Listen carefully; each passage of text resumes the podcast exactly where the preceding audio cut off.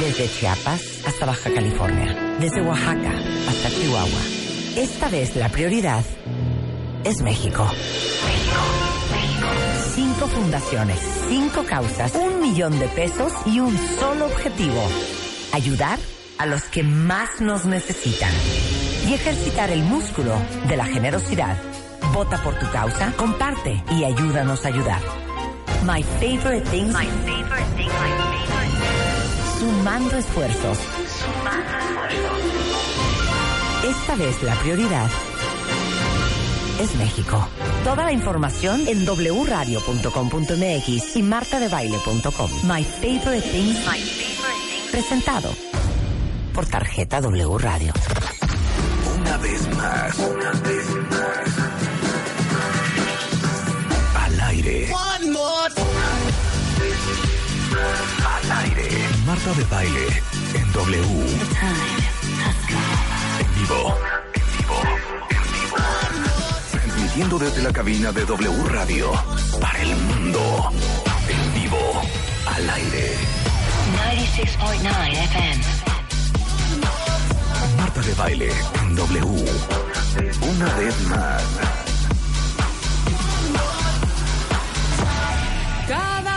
Vez que te veo, me acuerdo de esos tiempos, con la cerveza al litro mirando la puesta del ¿Ah, sol. El escritor ver una mesa Tranquilos. colocada en la vereda, se juntaban los amigos a discutir la Un situación. martes en W. Merhaba, vamos nada, Eva. Merhaba,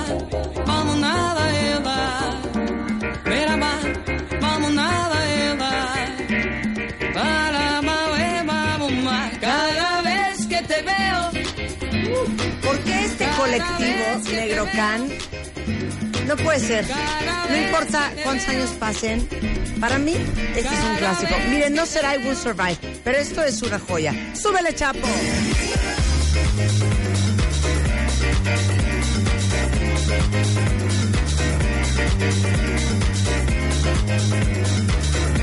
Esto no puede pasar de moda jamás. No, o sea, lo bailas Esto no puede pasar sea. de moda jamás. No importa jamás. que tengas. Jamás. Es una joya, una joya. esta canción. Es un eh, colectivo brasileño que se llama Negrocan y esto es una belleza que se llama Cada vez que te veo. cada vez que te veo, la noche se transforma en una serie de recuerdos, casi pura ilusión. Repitiendo los mismos cuentos, de vez en cuando siento la brisa de esa playa flameando mi pantalón. Vamos nada, vamos nada, vamos nada, vamos. La tienen cuenta bien, busquen en Spotify o en iTunes Stores. Es una joya, ¿eh? Se llama Cada vez que te veo y es Negrocan. ¿Qué vamos a hacer el día de hoy? Mario Guerres en la house. Vamos a hablar de. Ahora sí que. Cuando una relación se destruye, lo que normalmente tendemos a hacer es a contarle a nuestra gente más cercana todo lo que hizo mal el otro. La lista y el pliego petitorio de lo que ustedes querían que fuera diferente, pero como el otro no cooperó o la otra no cooperó, pues no se pudo. Entonces, pues ya tronaron, ya se separaron, ya se divorciaron. Y hoy vamos a hablar con Mario Guerra de pues, lo que todos sabemos en nuestro corazón. Para destruir una relación se necesitan dos. Y de eso vamos a hablar hoy en W Radio. ¿Sabes qué? ¡Súbele, chambo! Cada vez que te veo.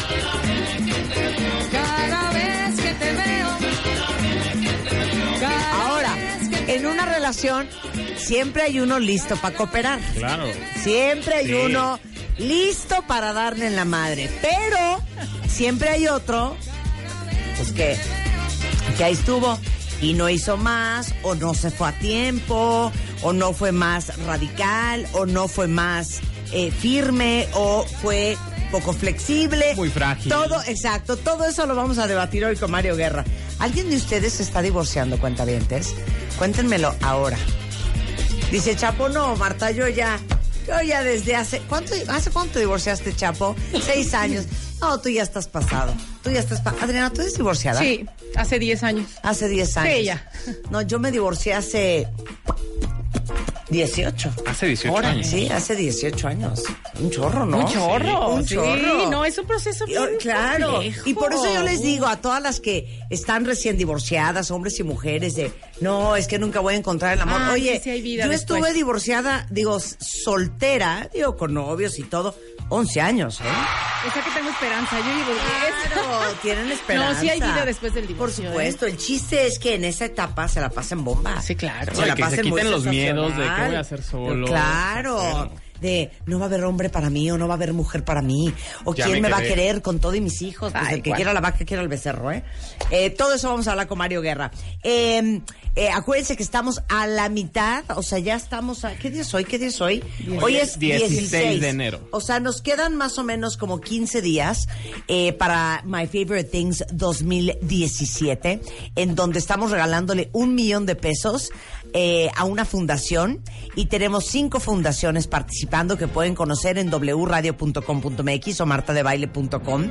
Y ya saben que ese millón de pesos es el millón de pesos que les íbamos a regalar en diciembre, cortesía de la tarjeta W Radio que si no la tienen les conviene muchísimo ahorita les explico por qué. Y entonces decidimos que, oye, las cosas no están como para, ahora sí que, ¿cómo, cómo dice el dicho? Las cosas, el, el, El para gozar, para no, disfrutar. el, pa- el, el, el- Exacto, gracias Ricky. El horno no está para bollos. Mejor tomemos este millón de pesos y entre todos ayudemos a México, que es quien más lo necesita. Y decidimos escoger a cinco fundaciones eh, con quien hemos trabajado, a quien conocemos muy bien, que tienen eh, muchos años de experiencia en lo que hacen y está en Casa de la Amistad eh, para niños con cáncer. Eh, tenemos a BIFAC, que es apoyo para la mujer embarazada en desamparo. Eh, Fundación Cadena para la reconstrucción de casas en México, la Fundación Michu y Mau, a quien conocen muy bien, que ayuda a niños y adolescentes quemados, eh, y World Vision México, que trabaja con niños y familias en pobreza extrema. Estas son las cinco fundaciones. Y ustedes son los que van a tomar la decisión de a quién le vamos a dar el millón de pesos. Por eso les insisto mucho que entren a wradio.com.mx o martadebaile.com y que nos ayuden con su voto. Si ustedes, si el millón de pesos fuera de ustedes, ¿a quién se lo darían? Este, entonces, ayúdenos a, eh, con su voto en cualquiera de las dos plataformas, wradio.com.mx, martadebaile.com. Ya llevamos 236,873 pesos de 500 mil que queremos juntar adicionalmente al millón de pesos. Pero eso que juntemos en la plataforma de donadora.mx, eso sí lo vamos a repartir en cinco partes iguales. Entonces, qué increíble que por lo menos llegáramos a medio millón de pesos cuentavientes y que pudiéramos darle a cada fundación pues 100 mil pesitos, ¿no? Entonces, eh, eso está sucediendo en donadora.mx. Eh, busquen My Favorite Things 2017 y ahí con lo que puedan aportar yo sé que todos ustedes son muy generosos y comprometidos con México. Estamos más que agradecidos. Y luego ejerciendo su voto en las otras dos plataformas eh, para ver a quién le damos el millón de pesos, cortesía de tarjeta W Radio. Es más, yo no sé si ustedes siquiera saben que existe la tarjeta W Radio, pero en colaboración con Banorte sacamos una tarjeta que se llama Tarjeta W y esa tarjeta tiene miles de beneficios increíbles. Y si ustedes son fans de la tarjeta W Radio, digo de W Radio, pues la tarjeta W Radio les puede traer boletos gratis a conciertos, eh, muy buenos lugares en primera fila, eh, acceso a todas las promociones que hacemos en toda la compañía. Y eh, pueden entrar a tarjetawradio.com, ahí está toda la información, se suscriben de volada y les llega su tarjeta con su nombre, eh, obviamente aparte de las experiencias W, tienen acceso a toda la plataforma móvil de Banorte, eh, si tienen una compra grande en mente, por ejemplo, pero no quieren o no pueden pagar todo de una vez, con la tarjeta W Radio pueden diferir el pago con una tasa de interés fija y pagarlo en mensualidades. No, pura maravilla. ¿eh? Entren a tarjetawradio.com.mx, ahí está toda la información y ayúdenos a ayudar. Desde Chiapas hasta Baja California, desde Oaxaca hasta Chihuahua. Esta vez la prioridad es México. Cinco fundaciones, cinco causas, un millón de pesos y un solo objetivo. ayudar a los que más nos necesitan y ejercitar el músculo de la generosidad. Vota por tu causa, comparte y ayúdanos a ayudar. My favorite thing. My favorite thing. My favorite thing. Sumando esfuerzos. Esta vez la prioridad es México. Toda la información en wradio.com.mx y martadebaile.com. My favorite thing. My favorite thing. Presentado por tarjeta W Radio. Bueno, y al ratito viene World Vision porque ya conocieron a Bifac. Hoy vamos a tener a World Vision, después vamos a tener a Cadena, a Michu Mao, a Casa de la Amistad Niños con Cáncer, que ayer justamente tuvieron un evento, porque queremos que los conozcan. Eh, porque siempre hemos dicho, ¿no? Ejercer el músculo de la generosidad no es algo que se hace una vez al año, o una vez que te acuerdas, o algún día que te sobra algo y que te es fácil de Hay que hacerlo un hábito y hay que hacerlo todos los días y todos los meses. Entonces hoy van a conocer a World Vision. Eh, hoy vamos a, a tener una llamadita con Guillermo del Toro. Ya fueron a ver Shape of Water. No he ido, me No quiero matar. ¿Ya la viste? Está buenísima. Mi O hija sea, la vio ayer Increíble. y me dijo que ha llorado como Magdalena. Hoy vamos a tener. Que lloró sin parar y me da mucho coraje no haberla visto. No, ya. Pero bueno, vamos a tener a Guillermo del Toro hoy en el teléfono. Este, ya saben que está nominado al Oscar, su nueva película. Y acaba de ganar ¿Cómo se llama en español? La forma del agua. La forma del agua. Pues The por lo menos la tradujeron bien. Sí. Y no pusieron tú y yo juntos en la distancia. ¿Qué tal los títulos de las películas? ¿Cómo Sí, se llama? cañón. La forma del agua. La forma del agua. The Shape, of, water. of Water. Oye, jefa. Bueno, La semana pasada que Sí. tú llegaste un poco tarde por el tráfico de la Ciudad de México, Rebeca Mangas aquí al aire dijo que quienes no vinieran, quienes llegaran tarde, pues iba a haber un castigo ejemplar. ¿Qué? Eso dijo Rebeca Mangas la semana pasada. Que le iban a poner un ¿Me castigo. estás cotejando esta información, Chapo? ¿Es así, Ricky? ¿Eso dijo Rebeca? Perfecto. Y yo hoy no Les veo hago una pregunta. ¿Dónde está Rebeca? en cabina a Rebeca Mangas.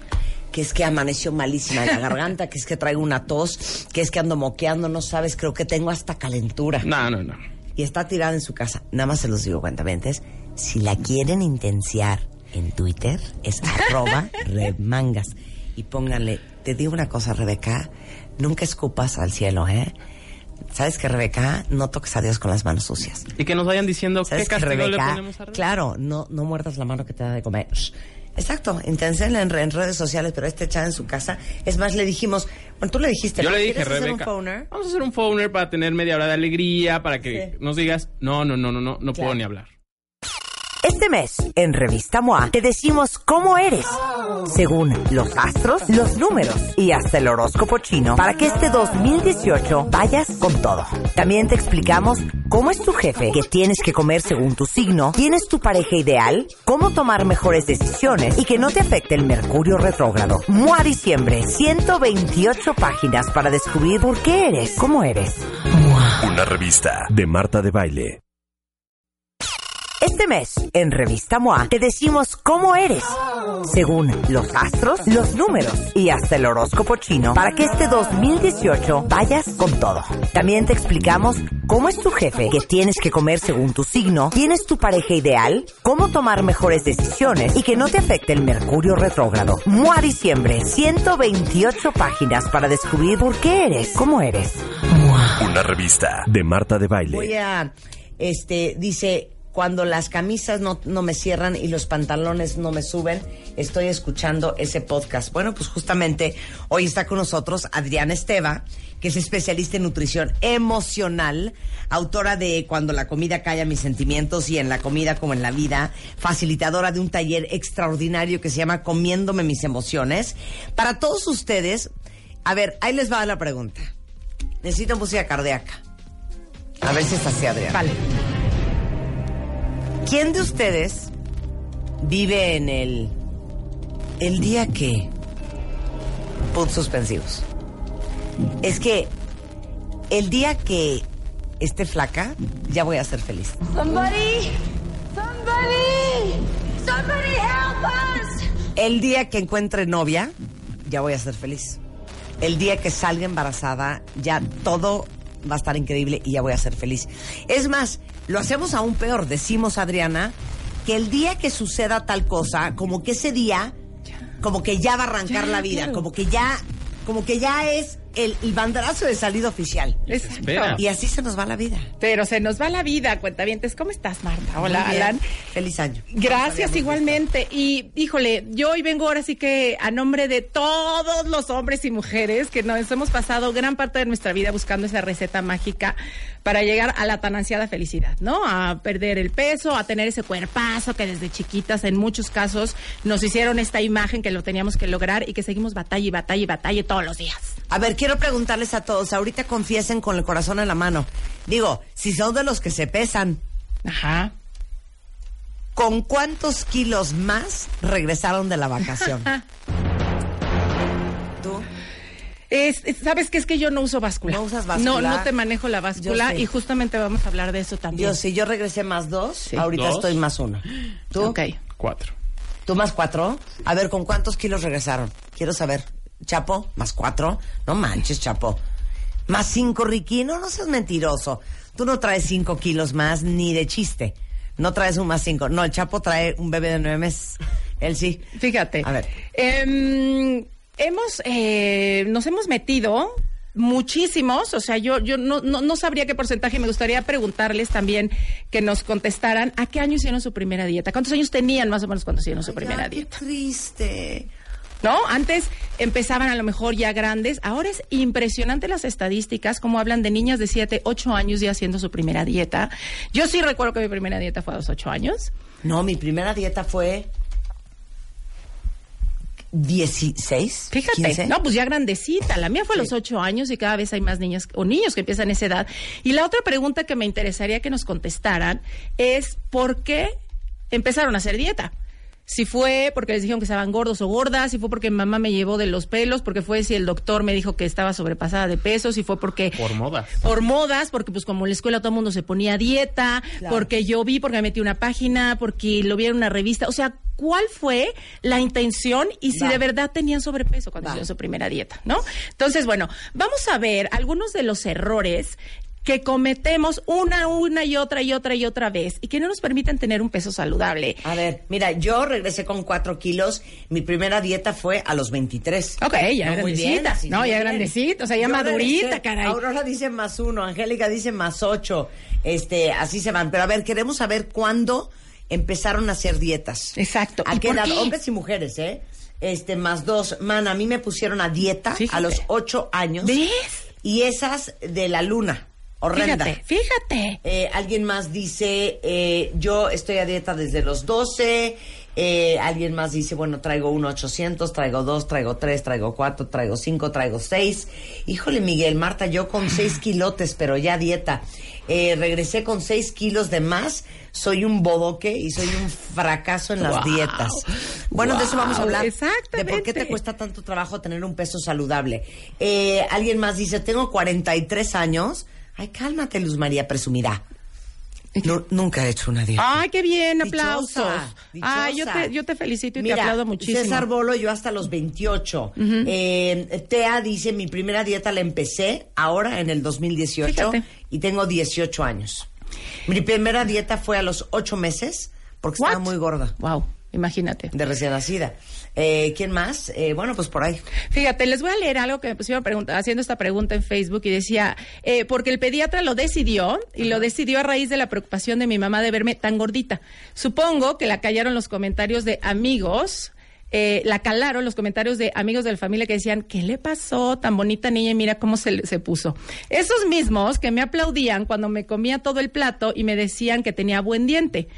Eh, que se sepa que los adultos entiendan el alcance de las palabras en los niños y que los niños que nos volvemos adultos en medio de este dolor podemos encontrar salud. Bueno, eh, el primer puntito que vamos a revisar es, y más ahorita con todo esto, esto- esta pregunta que ahorita hiciste de con cuántos kilos regresé de la vacación y la mayoría de nosotros entonces nos ponemos como en calidad de, eh, de eh, asesinos, ¿no? Nos tratamos de verdad como si fuéramos delincuentes.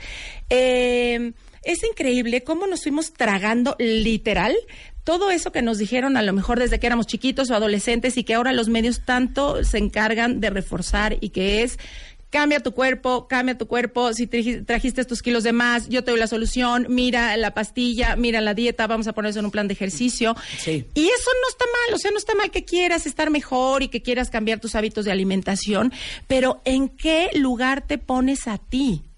Como si haber comido de verdad hubiera sido cometi- haber cometido un crimen, como si hubieras matado a alguien, como Ya si hubieras sé. robado un banco. Sé, ¿no? nunca les dijeron a ustedes, ¿ahora qué traes en la boca? Ay, claro. Ya, a mí sí me dijo mi mamá. ¿Y qué ¿Ahora qué estás hacías? comiendo? Te lo tragabas. ¿no? ahora por delante. Claro, lo cual quiere decir algo muy malo debes de estar Sí, sí, sí. haciendo por estar comiendo este cuando no se debe o algo así, ¿no? Entonces, ¿en qué lugar nos ponemos cuando nos empezamos a tratar como delincuentes? Porque finalmente la persona que está ahorita respirando, la que está ahorita hablando, es la que se está aventando todo el paquetito, ¿no? Y entonces hazte cuenta que la dejamos en la banca para que luego viva su vida, porque ahorita no mereces vivir una vida feliz, no mereces hacer las cosas que te gustan hacer, porque todavía no eres delgado o delgado, ¿no? Oigan, eso está cañón. Está a ver, cañón. vuelvo a decir, estás en la banca. Estás en la banca y solo vas a salir al partido cuando llegue la heroína de esta historia, que es la delgada o el delgado. Mientras tanto, tú te quedas en la banca, ¿eh? Tú te castigas, tú te haces la ley del hielo. ¿Cuántas veces no se han dicho, mira, con esas nalgas ni se te ocurra hablarme ahorita y pedirme cosas, ¿ok? Cállate, Adriana. Es que yo me lo decía muchas veces y lo oigo. Eh, En esta, ahorita regresando de vacaciones con toda la gente en los talleres. Digo, tú dijiste nalgas, pero podría. Bueno, bueno, con ¿cuántos panza, ustedes con no digan? cachetes, este. O sea, eh, y tú ni te entusiasmes de que vas a ir a la fiesta de la noche. ¿eh? Porque con esas Exactamente. nalgas y esas piernas, ligar, no, no, ¿eh? Exactamente. Imagínate dónde nos colocamos. Y te digo, no es otra persona la que está viviendo eso, eres tú la que se está poniendo en ese lugar de esperar que la vida, como decías al principio, ocurra, pero tú no puedes vivirla ahorita. Tú te vas a quedar castigado porque cometiste un pecado espantoso, ¿no? Eh, literalmente nos ponemos esta, eh, esta ley del hielo, ¿no? Como decía ahorita, ni me hables porque tú ahorita no lo mereces. No puedes ir ahorita a una fiesta ni a una reunión, tú no te lo mereces. No, sabes que ve. Pero, Pero de que sabes vas a que- salir con güey, no hay manera. Exactamente. Y lo sabes, ¿eh? Y lo sabes. Entonces, sí arréglate y échate ganas, pero ni subas tus Pero expectativas, está ¿eh? terrible, ¿no? Que nosotros nos Ya ves, y Vicente ahí. Montoya dice que no hay gorda sin novio. No, bueno. Entonces yo ya no sé Híjole, pero no, no, no, no, no creo. Bueno, ese sería el primer paso. Digo, el, el primer error que tenemos, ponernos en categoría de delincuentes.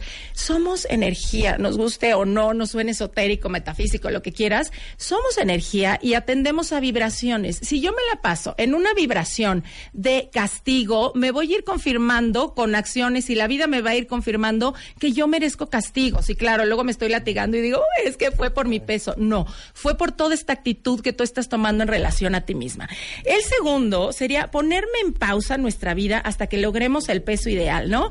Eh, como decíamos al principio, que decía Marta, el día que por fin baje estos kilos, entonces sí me voy a poder divertir. El día que por fin baje esos kilos, sí me voy a comprar ropa, porque ahorita estás castigadísima, ¿eh? Sí. O sea, ahorita ni se te ocurra comprarte algo bonito comprarte un rímel bonito, este, irte a dar la vuelta, ir a una exposición, salir este a comer a algún lugar. Ahorita estamos como en casa, estamos como en el purgatorio, ¿no? sí. O sea, ahorita vamos a ver si ah, tienes la gracia de volver a ser una persona aceptable en la sociedad, pero en el Inter tú te vas a quedar ahí, ¿no? Entonces, como que te eh, como que ejemplos, no hacer las cosas que te gustan hasta que bajes de peso, no ir al gimnasio hasta que no tenga las nalgas de J Lo, ¿no? Cuánta gente yo he oído que dice, "No, pues cómo voy a hacer ejercicio si ahorita este los leggings se me ven pésimos." ¿Cómo caray?" me voy a personar en ¿Cómo el me voy a personar en el gimnasio? ¿no? Claro. Entonces, pero imagínate, en vez de decir, oye, voy a ir a hacer ejercicio, este, me quiero mover, le voy a ir a confirmar a mi cuerpo que qué padre, que no, no, no. Primero bajo de peso, no sé cómo le voy a hacer, si me empastillo, si me inyecto, ya luego empiezo a hacer ejercicio. Oiga, les paso una pregunta. Muchos de ustedes, alguien de ustedes ha dejado de comprarse algo porque todavía no está en su peso Ay, ideal. O sea, en vez de comprarse la talla 12 o la talla 10 o la talla que seas, decir, No. me trastorna, me fascina, pero no me lo voy a comprar hasta que baje 10 kilos. Oye, yo te voy a decir que una vez me fui a Disney con mis hijas y llevaba como la ropa que se debe de llevar a la vacación. No importaba si yo tenía eh, kilos más, si yo ya había cambiado de talla, esa era la ropa que había que llevar a la vacación. Y me acuerdo que ese día, toda apretada en el parque, la pasé no mal. Pésimo. Si mis hijas me decían, vamos a subirnos a ese juego, yo nada más de pensar que tenía que caminar con esa falda apretada y que luego me iba a subir un juego con la falda apretada, la pasaba pésimo. Esa desesperación, claro, que hizo que yo comiera cada vez más. Y en la tarde fuimos de compras. Y me acuerdo que me dije justo eso, ¿sabes qué? Me voy a comprar la ropa y bonita, no solo para sobrevivir, bonita al cuerpo que yo tengo hoy, a esta que soy hoy. Bueno, hazte cuenta que mi viaje cambió Totalmente, porque yo me sentía diferente, porque yo me veía diferente, dejé de comer compulsivo, disfruté a mis hijas. De veras fue un cambio que yo misma en carne propia Claro. pude como desbaratar esta creencia que por muchos años tuve de es que si te compras ropa más grande vas a valer gorro y entonces de ahí cada vez vas a ir subiendo, subiendo, subiendo, subiendo. No es cierto, en mi caso fue muy diferente, fue esto es lo que yo soy y me voy a dar la ropa más bonita a esta que yo soy. ¿no? Wow. Con eso hacemos una pausa. Ay. Regresando, híjole, Híjole. varios errores más que no nos dejan nunca, ¿eh? Estar en nuestro peso saludable. Porque creemos que estamos en ese camino. Y Híjole, todo lo que hacemos es alejarnos Exacto. de la meta final. Con Adriana Esteva, al volver en W Radio. Miren, yo creo que todos los que hemos batallado con el peso cuentavientes, en algún momento nos hemos sentido, como dice Adri Esteva, de error número uno para llegar a un peso saludable, que como estamos gordos o estamos pasados de peso o no estamos en nuestro peso, entonces somos delincuentes, que no merecemos vivir la vida porque pues no estamos como debemos estar.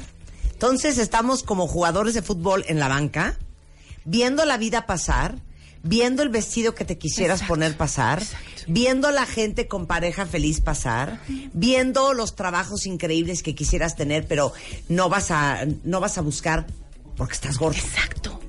Exacto, y eso es terrible. Eso es uno de los grandes errores, porque como les decía hace rato, finalmente somos vibración. Y si yo me pongo en esa vibración de castigo, de no merezco, de verdad, Ahí la mente, ahí te vas a quedar y las circunstancias que empiecen a aparecer a tu alrededor te lo van a confirmar. Porque esa es la idea que tú ya te dijiste a ti. Y entonces luego, por más que le eches eh, la culpa al peso, no, no, no, tú te estás confirmando algo que te compraste, te tragaste todita nada más para ti Claro. y ni siquiera lo cuestionas. Mira, Angie dice, y gracias por compartir cuentavientes, porque Ay, créanos, sí. los entendemos muy bien, Sí. ¿eh? Ahora sí que vende exacto. Angélica dice, yo digo que hasta que yo no baje de peso, yo no me voy a poner ese vestido. Fíjate. Nunca me lo he puesto. Fíjate, fíjate. Y nunca me lo he puesto. ¿Cuántas en su closet, cómo lo tienen catalogado, no? Como de permitido, no permitido, este, Sí. de, de, de gorda, de loser, Sí, sí, sí. de nada más para entretenerme y salir Mira, cuando no eh, me quedó o- otra. Otro cuentaviente dice, yo tengo dos camisetas increíbles que no me pongo porque estoy esperando ajustar a la talla. Fíjate. Es Absurdo. que el otro día lo estaba platicando, cómo, bueno, vas a leer otro. Ajá. Como antes, pues se iba al sastre para que la ropa la cortaran, la cosieran y eh, me quedara a mi cuerpo. Ahora yo me corto el cuerpo, me coso y me, me, me- me- me destajo para caber en la ropa. ¿Qué es eso? Claro. ¿No? Mira, dice Asís, lo dijiste muy bien, Asís. Así es, Marta. Nos la pasamos procrastinando todo porque no estamos delgados. Fíjate. Y como dice aquí eh, María la bandida, obvio, es como para castigar a la gorda. Exacto. ¿no? Y decir, eso querías, ¿no? Eso pues quería. órale. Híjole, ¿y tú crees que de ahí vas a salir avante? O Tacaño. sea, ¿ustedes creen que eso motiva a una persona? motiva, de verdad que no. Y el tercer error, que ese yo sé que va a haber este gritos sombrerazos y que hay gente que no puede casi casi vivir sin ellas y que cree que es la única forma en la que vamos a llegar a esta libertad, a esta seguridad, a este oasis de vida, pues son las dietas. Y les voy a leer algunos datos acerca de las dietas, ¿no? Eh, llevar una dieta estricta es el fa- factor de riesgo más importante para desarrollar un trastorno de conducta alimentaria. Eh, las mujeres que se someten a dietas estrictas aumentan 18 veces sus probabilidades de desarrollar un trastorno de la alimentación. Eh, cinco años después de hacer una dieta, la mayoría de las personas recuperan el peso que perdieron, 40% de ellos ganan incluso más. Estos datos los eh, saco de la página del doctor Alfredo Zúñiga, especialista en trastornos en conducta alimentaria. Y otro dato bien interesante, estudios de larga duración muestran que las niñas que hacen dietas en sus primeros años de adolescencia son tres veces más vulnerables, más vulnerables a tener peso en los siguientes cinco años. Incluso si empezaron la dieta en un peso sano. Y los mismos estudios encontraron que estos mismos factores también también predicen el desarrollo de desórdenes alimenticios. Sandra Amott, eh, neurocientífica, en esta plática que da en TED, que está súper interesante si la quieren revisar. O sea, a ver, Adriana, les repito, Adriana Esteva es especialista en nutrición emocional. Porque si creemos que la forma en que comemos está divorciado No. de nuestras emociones, No, ain't true. No, no, no. No, no, no. ¿Cuántos de ustedes no les dan una mala noticia y ya están viendo dónde pitos dejaron los chocolates para meterse tres? Exactamente. Ya del estrés y de los nervios y la ansiedad. Está totalmente conectado, pero mi pregunta es, ¿tú no eres fan de la dieta? No. No. No, no, no, no, no. Y te voy a decir, en, primero lo, lo- lo hice en mí misma, ¿no? O sea, cada cosa eh, que yo transmito, de verdad procuro que sea una experiencia que he vivido yo y que he podido compartir con gente y que de algún modo ha habido movimiento ahí. Yo pasé treinta y tantos años de mi vida a dieta, me pusieron a los ocho años, ¿no? Entonces hice todas y cada una de ellas, la de la luna, las inyecciones, este Atkins, la que me pregunten, Sí, la sí. hice. Y en cada una fracasaba, en cada una me decía que no había ya este forma de, de arreglarme a mí misma, porque si fracasaba en todas las dietas, quiere decir que la fracasada era yo. Nunca han pensado, nunca pensaste, ay, si me pusieran brackets y me amarraran. Por supuesto, No. pensé de, bueno, una vez me tomé agua si de me charco. internaran en el hospital. Una vez Pues que no me iban dicen a que. María Calas se tomó una, se comió un huevo solitaria. No lo, bueno, yo oyendo estas locuras, una vez me fui a tomar agua de charco a ver si me daba salmonela. Claro que ni me dio salmonela, ni me pasó nada. Pero vamos, hice muchas locuras. Hasta que un día, de verdad ya desesperada, y lo confieso aquí, un día que dije, Diosito, si esta es la vida, quítamela. Yo ya no quiero estar aquí. O sea, de verdad, y se me cierra la garganta ahorita que lo digo. Y empecé a escribir qué había hecho yo para llegar a ese lugar, ¿no? Y entonces hice toda una lista de todo lo que venía yo haciendo. Y me, eh, vino otra respuesta por acá. Dije, ¿qué no has hecho? Y empezó una vocecita a decirme, no hacer dietas. Y dije, no, ya estás loco, ahora sí vete un psiquiátrico, es lo último que te falta. Y volví a esta voz, no hacer dietas, no hacer dietas. Entonces tomé esa decisión en mis manos. Y dije, a ver, esto eh, para mí ha sido el único pilar del que me he podido agarrar, porque para ser buena tengo que hacer una dieta, pero si no la hago soy mala. Y ese era mi parámetro. En esas bases me medía yo en hacer o no hacer dieta. Claro. Me tomé el riesgo, no sabiendo si iba a acabar en una barranca que me iban a tener que sacar con grúas. No tenía idea qué iba a pasar. Y bendito sea Dios. eh, pasaron mejores cosas. Y claro, luego me fui informando, conocí gente que, tenía todo este tema. Y el resultado ha sido una mucho más sana relación con la comida y conmigo misma. Y tenemos tan clavado el hecho de hacer dietas que casi casi nos hace natural. O sea, no le preguntas a alguien si está haciendo dieta porque casi casi es natural, ¿no? Todos tendríamos que hacer dieta. Y lo hemos manejado en este tema súper restrictivo. Toda restricción lleva una compulsión, porque toda compulsión es una compensación de algo que me están quitando. Te digo algo, no puedo creer lo que acabas de decir. A ver, vuelvo a decir. Toda, restricción, lleva a una compulsión. Ajá. Porque no solo nos estamos restringiendo comida, cada vez que yo me restrinjo, se afloran todas y cada una de mis restricciones. Y la forma de compensar cada restricción es compulsando.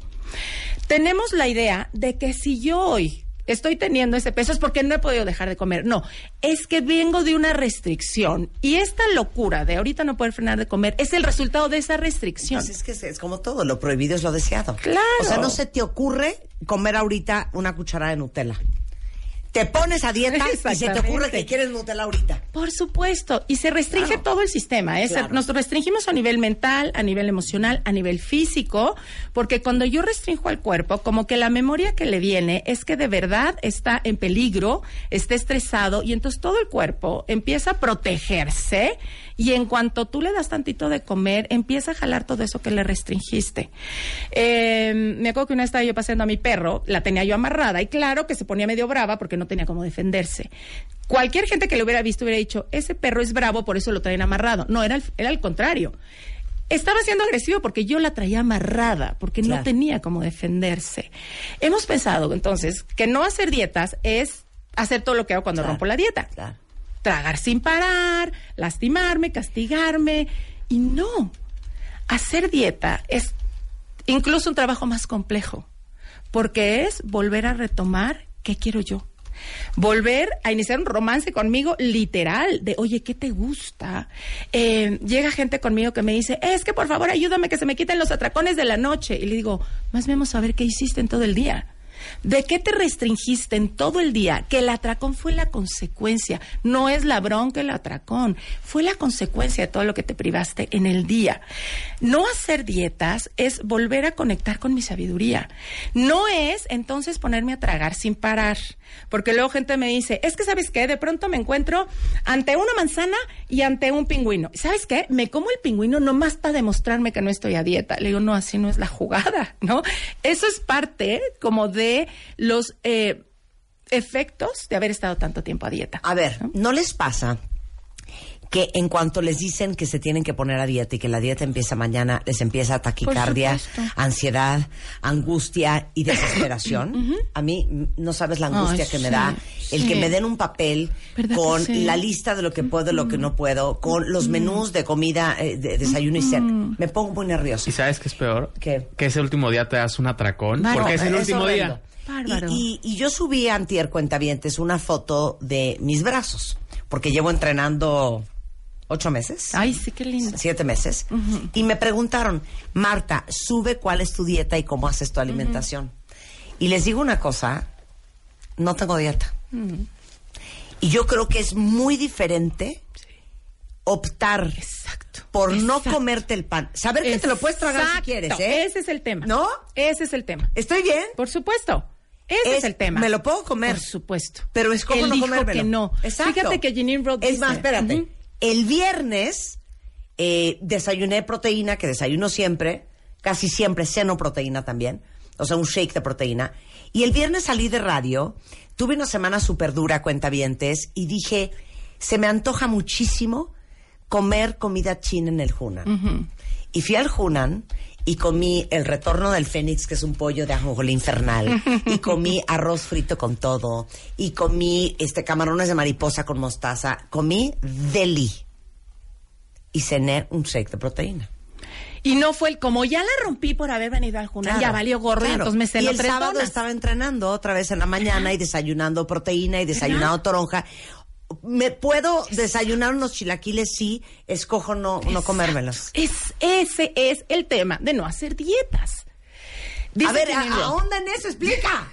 Dice Janine Roth que cuando yo me doy permiso de comer algo, también puedo dar permiso de no comerlo. A ¿Sí? ver, cuando yo me, Me doy permiso de comer algo, también me puedo dar el permiso de no comerlo.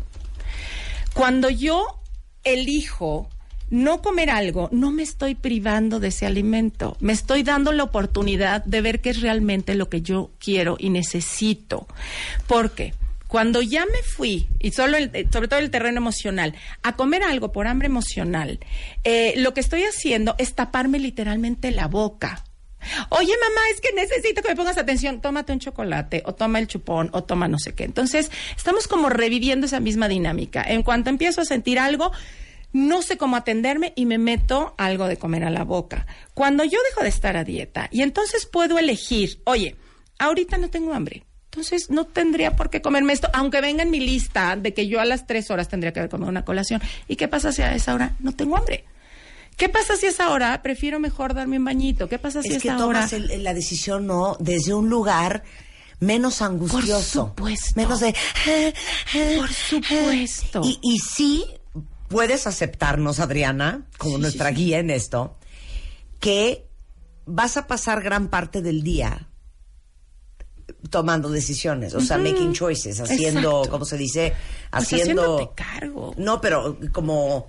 como Elecciones, es- eh, eh, tomando ¿no? elecciones o haciendo elecciones. Exacto. O sea, yo me siento y todo el mundo está comiendo hot cakes con tocino y, y el otro pide unos waffles y luego alguien pide unas crepas de Nutella.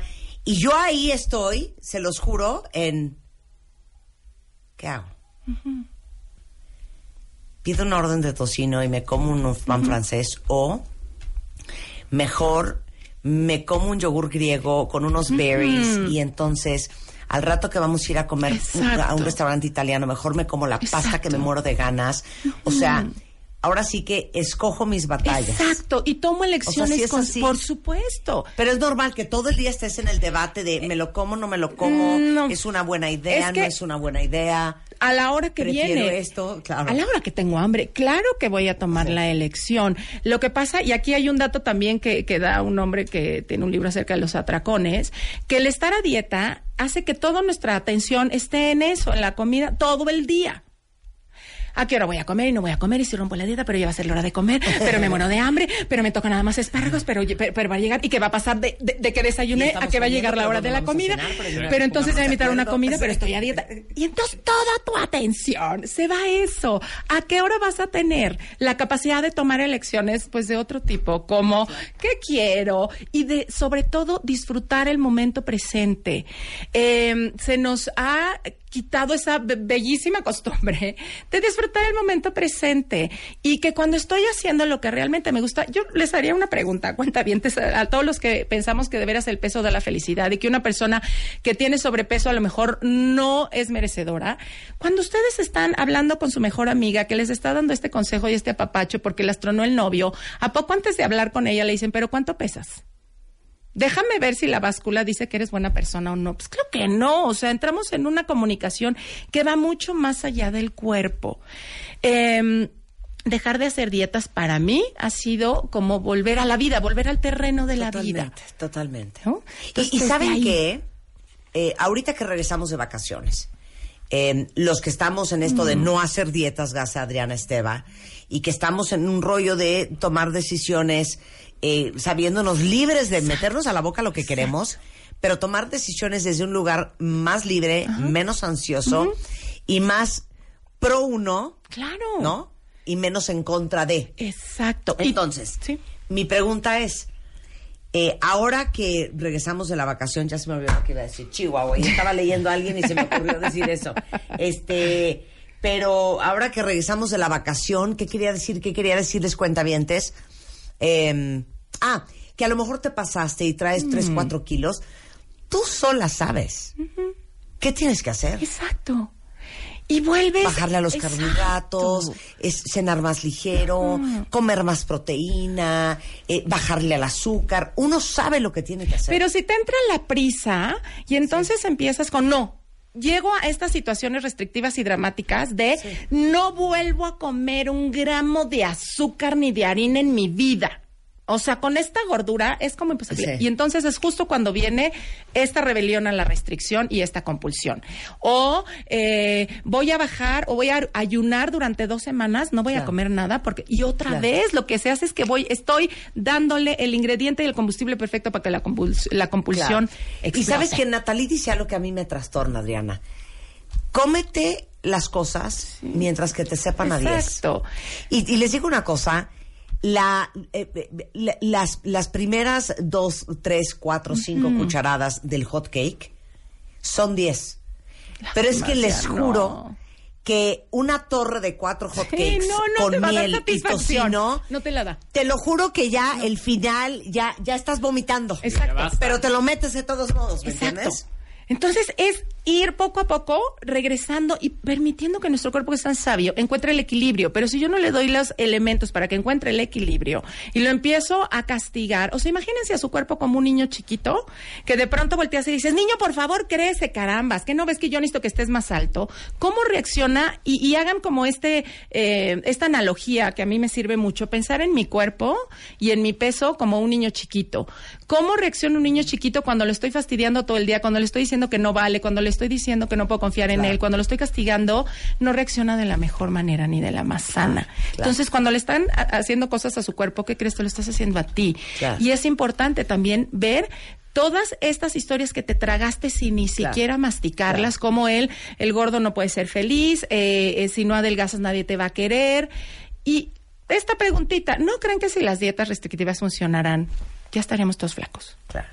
¿No? Algo está fallando, Claro. ¿no? Y, y sabes que te entra una ansiedad terrible ahorita, por ejemplo, que dices, no manches, traigo más cinco. Qué horror. O sea, ya los quiero bajar, ya los quiero bajar. Y entonces te metes una presión Ay, espantosa en vez de decir, oye, fue el año". no me voy a meter presión, porque entre más presión me meta, más angustia me va a dar. Exacto. Entre más angustia, más, Más voy voy a tragar. Es- claro, y menos voy a bajar. Entonces, oye, si me tardo de aquí al 28 de febrero, Exacto. tranquilo, Exacto. dándome mis pequeños permisos, tratando de comer mejor, tomando mejores decisiones, bajo esos 5 kilos, so fucking be. Exacto, exacto. ¿Cómo te reconoce a ti todo el día pensando que estás a dieta como alguien que no vale la pena y tiene que cambiar para valer la pena? Entonces así, la verdad que así yo sí. Oigan, exacto. reeditaron el libro de estoy Esteban, o sea, qué bonito Ay, está. la portada quedó tan bonita. La portada. Cuando la comida calla mis sentimientos, ¿cómo evitar que la compulsión por comer Te quite la quite la felicidad? Sí. De Adriana Esteban. Está divino porque son dos guantes de box, uno con un tenedor y uno con una cuchara. Marcas Este, tenemos tres fuera. que les vamos a regalar. Mándenos su ID de cuentaviente y con mucho gusto les regalamos este libro. Ahora, eh, como les dije al principio, a- Adriana tiene un taller que se llama Comiéndome mis emociones, que es justamente para trabajar todo esto. Exacto, exactamente. Y ahí entonces vemos todas estas creencias con las que venimos cargando, todas estas cosas que nos hacen no querernos a nosotros mismos. Eh, ¿Qué pasó? ¿Cómo me sigo revelando a mi mamá, a mi papá? Eh, ¿Cómo me da miedo iniciar mi propio camino, tanto en la comedia como en la vida? No saben cómo trabajamos de veras profundo y en un ambiente donde no hay juicio, donde te permite ser como eres y que la información y las historias de los demás no sabes cómo empiezan a sanarte. Entonces, voy a empezar taller el 25 de enero, o sea, de este jueves en 8, el extendido de seis meses que trabajamos espectacular y aparte se hace una contención padrísima. Pero para quien no pueda, viva fuera o demás, tengo el intensivo que es 17 y 18 de febrero, es un fin de semana y también trabajamos padrísimo. Y también tenemos el 15 de marzo, empiezo taller online. Entonces, ahora sí que por donde quieran hay opciones para hacer un trabajo que este año veamos eh, opciones diferentes a las que siempre hemos tenido, que veamos que las posibilidades son infinitas, que haciendo lo mismo voy a llegar al mismo lugar, pero que si me abro a hacerlo de una manera diferente, créanme que se van a abrir panoramas y vamos a ver otras historias. Entonces, yo en esta guerra, batalla con, eh, eh, con el peso encontré una gran bendición y se las quiero compartir a todos. Sensacional.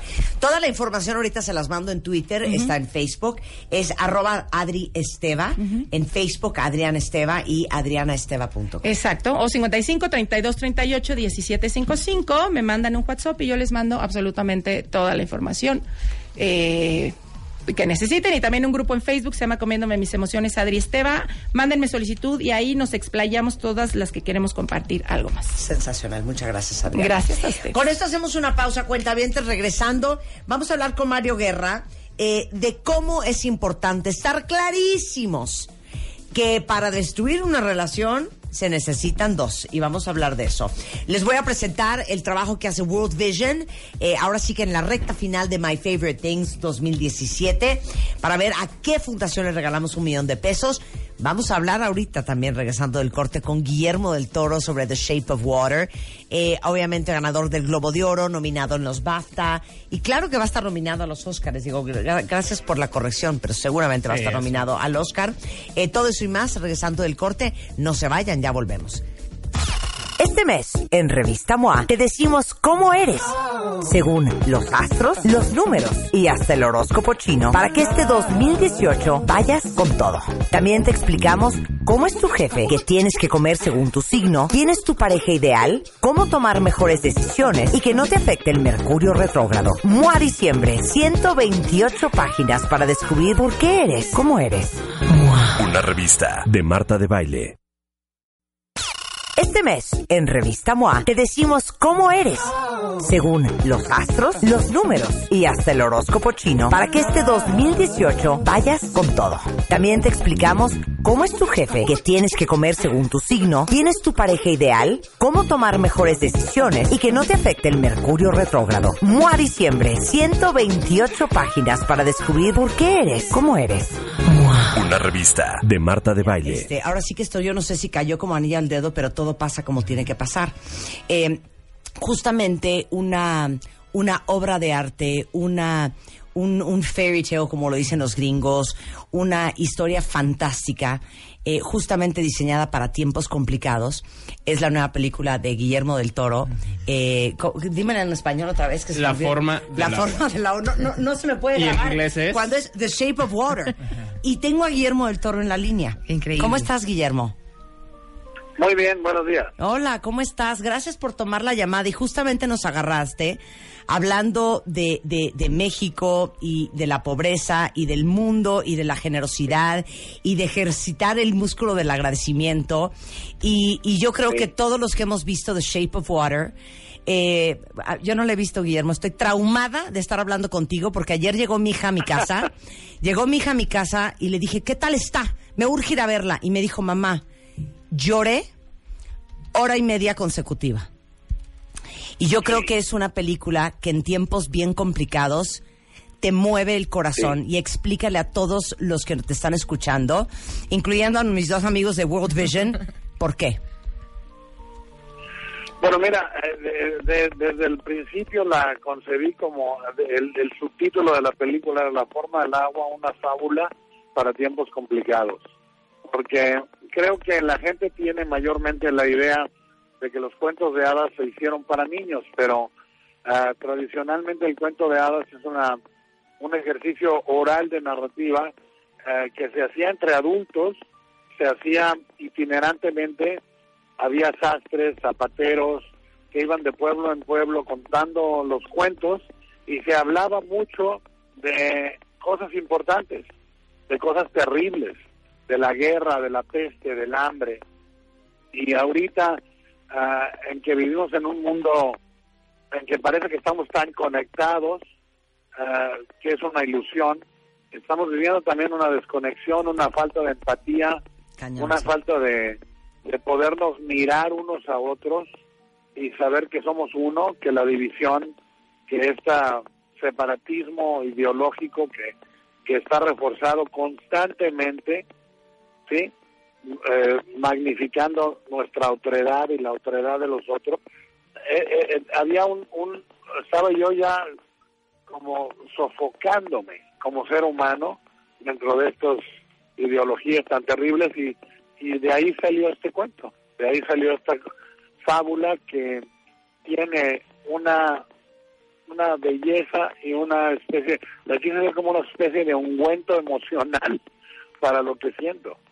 Oye, y es la, y es la- eh, nada más, eh, yo sí quiero entender el proceso creativo, porque me imagino que escribir solo ha de ser sumamente aterrador, o sea, sentarte enfrente de una Sí. página en blanco y tratar de poner en palabras y que todo case y que todo embone y que y, y los diálogos y cuándo pasa qué que en esta ocasión el proceso creativo cómo fue y fue diferente porque coescribiste con Vanessa Sí, mira, yo he escrito solo y es eh, efectivamente aterrador. Y he escrito en compañía, he escrito con Matthew Robbins, con Peter Jackson, con, eh, mucha gente, he coescrito guiones eh, y es infinitamente más sencillo. ah, número uno, porque tienes un diálogo y, y, y- y te, te calibras mejor.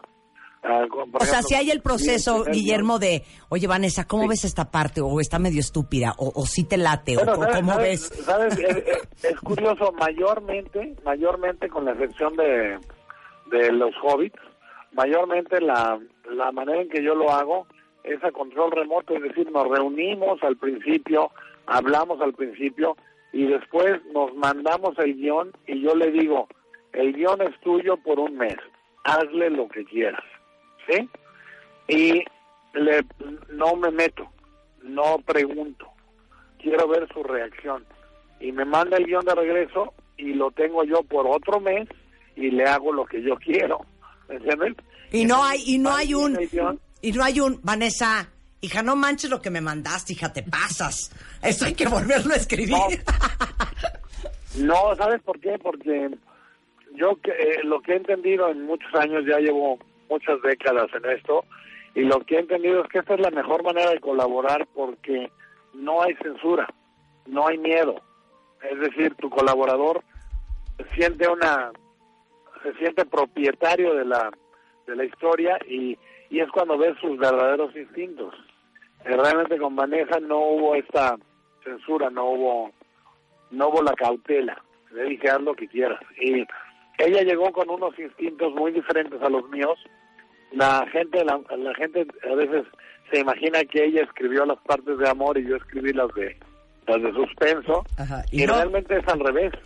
fue al revés, sí. Yo escribía las cosas ah, de ternura, de, de emoción y de repente, y también la violencia, que no lo voy a negar, pero ella llegó con una, con la idea de apuntalar la intriga de los espías rusos, la presión de los generales americanos, mucho, mucho, muy inclinada hacia esto. Ok, ¿por qué crees que, no sé si te lo han dicho, ¿eh? pero así como me lo decía ayer mi hija, me lo dijo Blanca Juana, que también colabora conmigo, pero casi todo el mundo que ha ido a ver la película acaba atacado en llantos. Sí, a mí me pasa también. ¿Por qué crees que eso a mí me sucede? pasa to- todavía.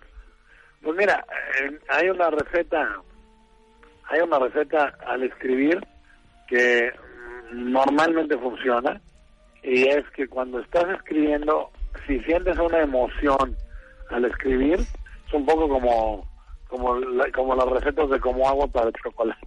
¿no? Si estás llorando al preparar la sopa, la gente va a llorar al tomar. Y eso pasa. Yo yo te puedo decir que el final de la película, eh, cuando lo estaba escribiendo, era llorando. Y, y hay, hay diversas partes de la película, sobre todo un monólogo sobre lo que es el amor, que lo tiene este personaje que es mudo, y tiene un monólogo a señas de lo que ella entiende que es el amor, que es profundamente conmovedor. Yo, yo al día de hoy veo la película y la he visto 280 veces, ¿no? Y hay tres o cuatro puntos en la película en que lloro. Oye, pero, pero ¿sabes que también siento que, que, que toca el alma de muchos que la han visto? Es que hoy en un mundo tan globalizado, en donde, como dices tú, por un lado estamos súper ultra conectados y por otro lado estamos muy desconectados, eh, sabemos de la vida de los demás más que ningún momento de, de- de la historia del mundo. Y, y estamos constantemente comparándonos con los demás y la necesidad de pertenecer y ser parte del mainstream y del establishment. Esto también, Guillermo, es como una oda a todos los que son diferentes, a todos los que se atreven a salir de- de- del prototipo de lo que es la perfección. Claro, es que mira, la perfección número uno no existe. No existe. Es un mito. La, la diferencia existe. Y es eh, y lo que lo que lo que podemos e- experimentar es celebrar nuestra nuestra imperfección individual. Eso es lo que creo que es el camino hacia la paz y la felicidad, porque lo otro existe para oprimir.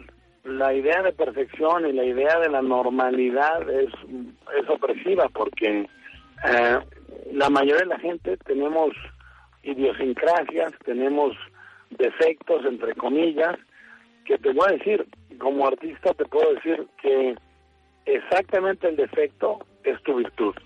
Crazy is a compliment. Bueno, sí, bueno, ah, pero es que mira, el defecto es una virtud mal mirada, ¿sí? Eh, y, y- y realmente si, si lo abrazas, si te, si te permites ser imperfecto, entre comillas, te permites ser tú. Y eso es lo que la película otro día hablado, dice, no hay otros, hay nosotros, ¿no? Claro. Oye, y siempre tuviste a Sally en mente, ¿no? Sally es, eh, pues digamos, cuentavientes, por si no la han visto, la protagonista. Pero desde que empezaste Sí, a escribir, la ¿sabías que era escribí a ella? Sí, se le escribía a ella. Imagínate que le a te ella, yo te escribí Ah, qué esto. honor. Ok. Nos tenemos que conocer, Guillermo. y- Igual y en una de esas me quieres escribir una cosita. Encantado, no, se le, se le escribía a cuatro de los actores que están ahí. La película fue escrita para cuatro de ellos. Desde el principio con ellos en mente. Sabiendo, no sabiendo si te iban a decir, ¿sabes qué, Guillermo? Qué lindo, pero cero me late. Sí, bueno, si hubiera pasado eso, que te digo, normalmente ah, cuando lo he hecho, que ha sido unas cuantas veces en la vida, con Federico Lupi le escribí Cronos, le escribí el papel del Espinazo del Diablo, a Ron Perlman le escribí Hellboy, a Sergi López le escribí el papel del capitán en Laberinto del Fauno. Pasa pocas veces que lo escribo, pero nunca me ha pasado que...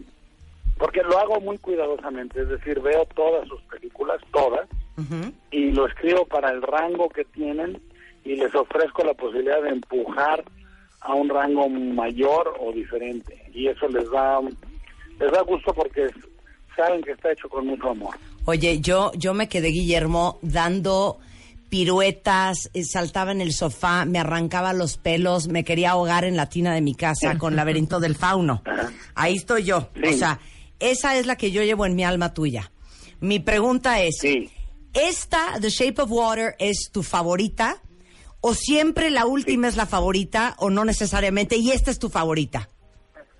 No, no necesariamente, y es muy afortunado la coincidencia esta porque mm, es, es la película que más me gusta. Mi orden es muy particular, nadie lo tiene que seguir. Me gusta muchísimo. Esta es la que más me gusta. Luego, El Espinazo del Diablo. Luego, El Laberinto del Fauno. Luego, Crimson Peak. Y luego, Titanes del Pacífico. Es decir, no tiene que seguirse el orden que yo tengo, pero ese es. Y luego, Hellboy 2. O sea que eh, ese es mi orden particular porque son las películas que más se parecen a lo que yo quería hacer. A ver, nada más dámelo en, en una línea. Mi Shape of Water es mi película favorita por... Porque es la más arriesgada y es la más sincera. O sea, hoy voy a Dijo- salir, no sé cómo, ¿eh? Me dijo Felipe Casals una cosa muy bonita. Vio la película y me dice, por fin soltaste el aire, hermano.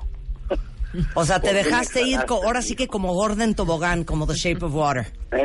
Exactamente. Como Gordon Tobogán, así mero. Oye, te lo juro que así acabe a las 8 de la noche de chambear. Me voy a ir al cine a las 9 a verte. Y te felicito mucho. Este, oye, ¿estás, estás nervioso por eh, las nominaciones del Oscar que son el 23, ¿no? Cuando 23 de salen. el- sí, vienen, creo que el fin de semana este o el que sigue, no sé, ya prontito vienen. Estoy tranquilo, mira, la realidad es que nadie sabe nada. eh, es más fácil pronosticar desde afuera y cuando has estado en esta profesión 25 años.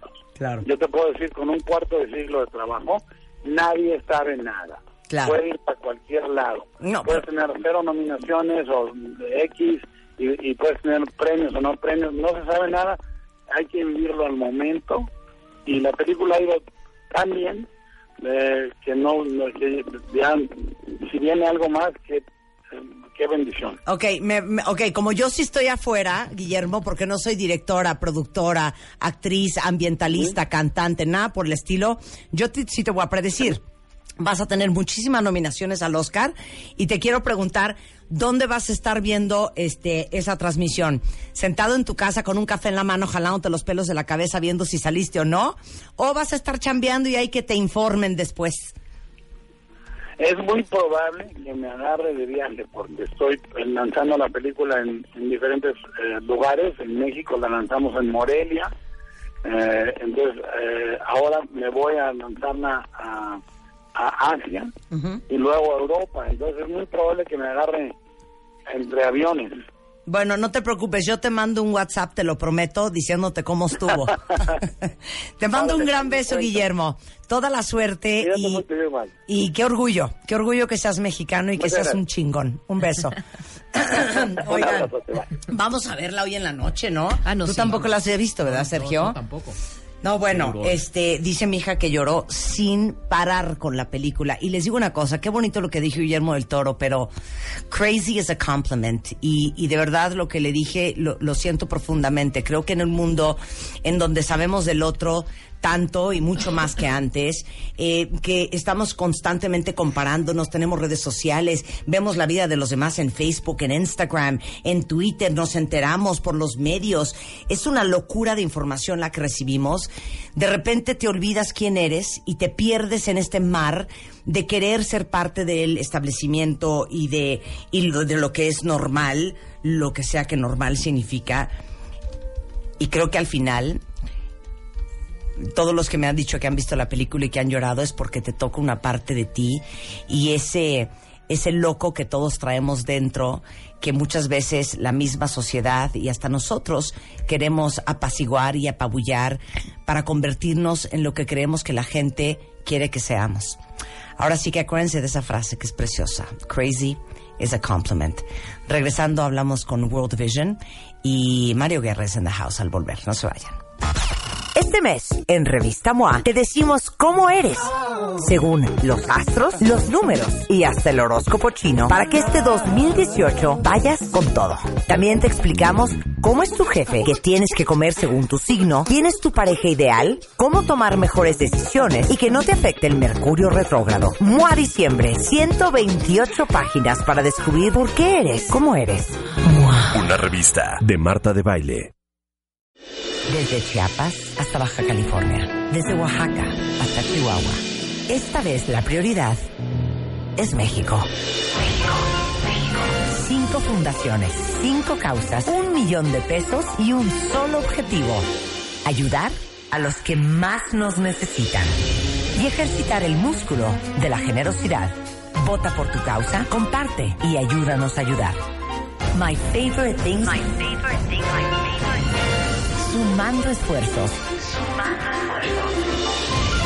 Esta vez la prioridad es México.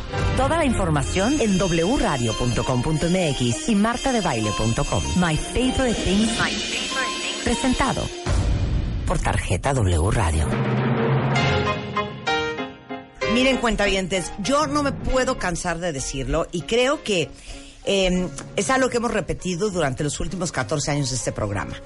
Cuando uno tiene un micrófono enfrente y la posibilidad de impactar a miles y miles y miles de almas y corazones todos los días en un programa como este a nivel nacional y un programa que también se escucha en otras partes del mundo a través de la plataforma que tenemos en wradio.com.mx, es, es casi una obligación eh, también utilizar el micrófono y esta plataforma para eh, crear un mundo mejor, así de simple y así de claro. Y por eso, desde hace muchos años, parte de nuestra, nuestra misión y nuestro objetivo y nuestro compromiso ha sido de darle visibilidad a muchas fundaciones en México que necesitan la ayuda, que necesitan la difusión, porque yo sí les tengo que decir que yo tengo sentimientos encontrados con el tema de eh, ser filantrópicos y ser solidarios y ser generosos, porque yo creo que la generosidad y la dadivosidad, siento que esa palabra no existe, Sergio. Pero está bien, Sergio, suena sí, dadivosidad suena súper La tenemos muy confundida.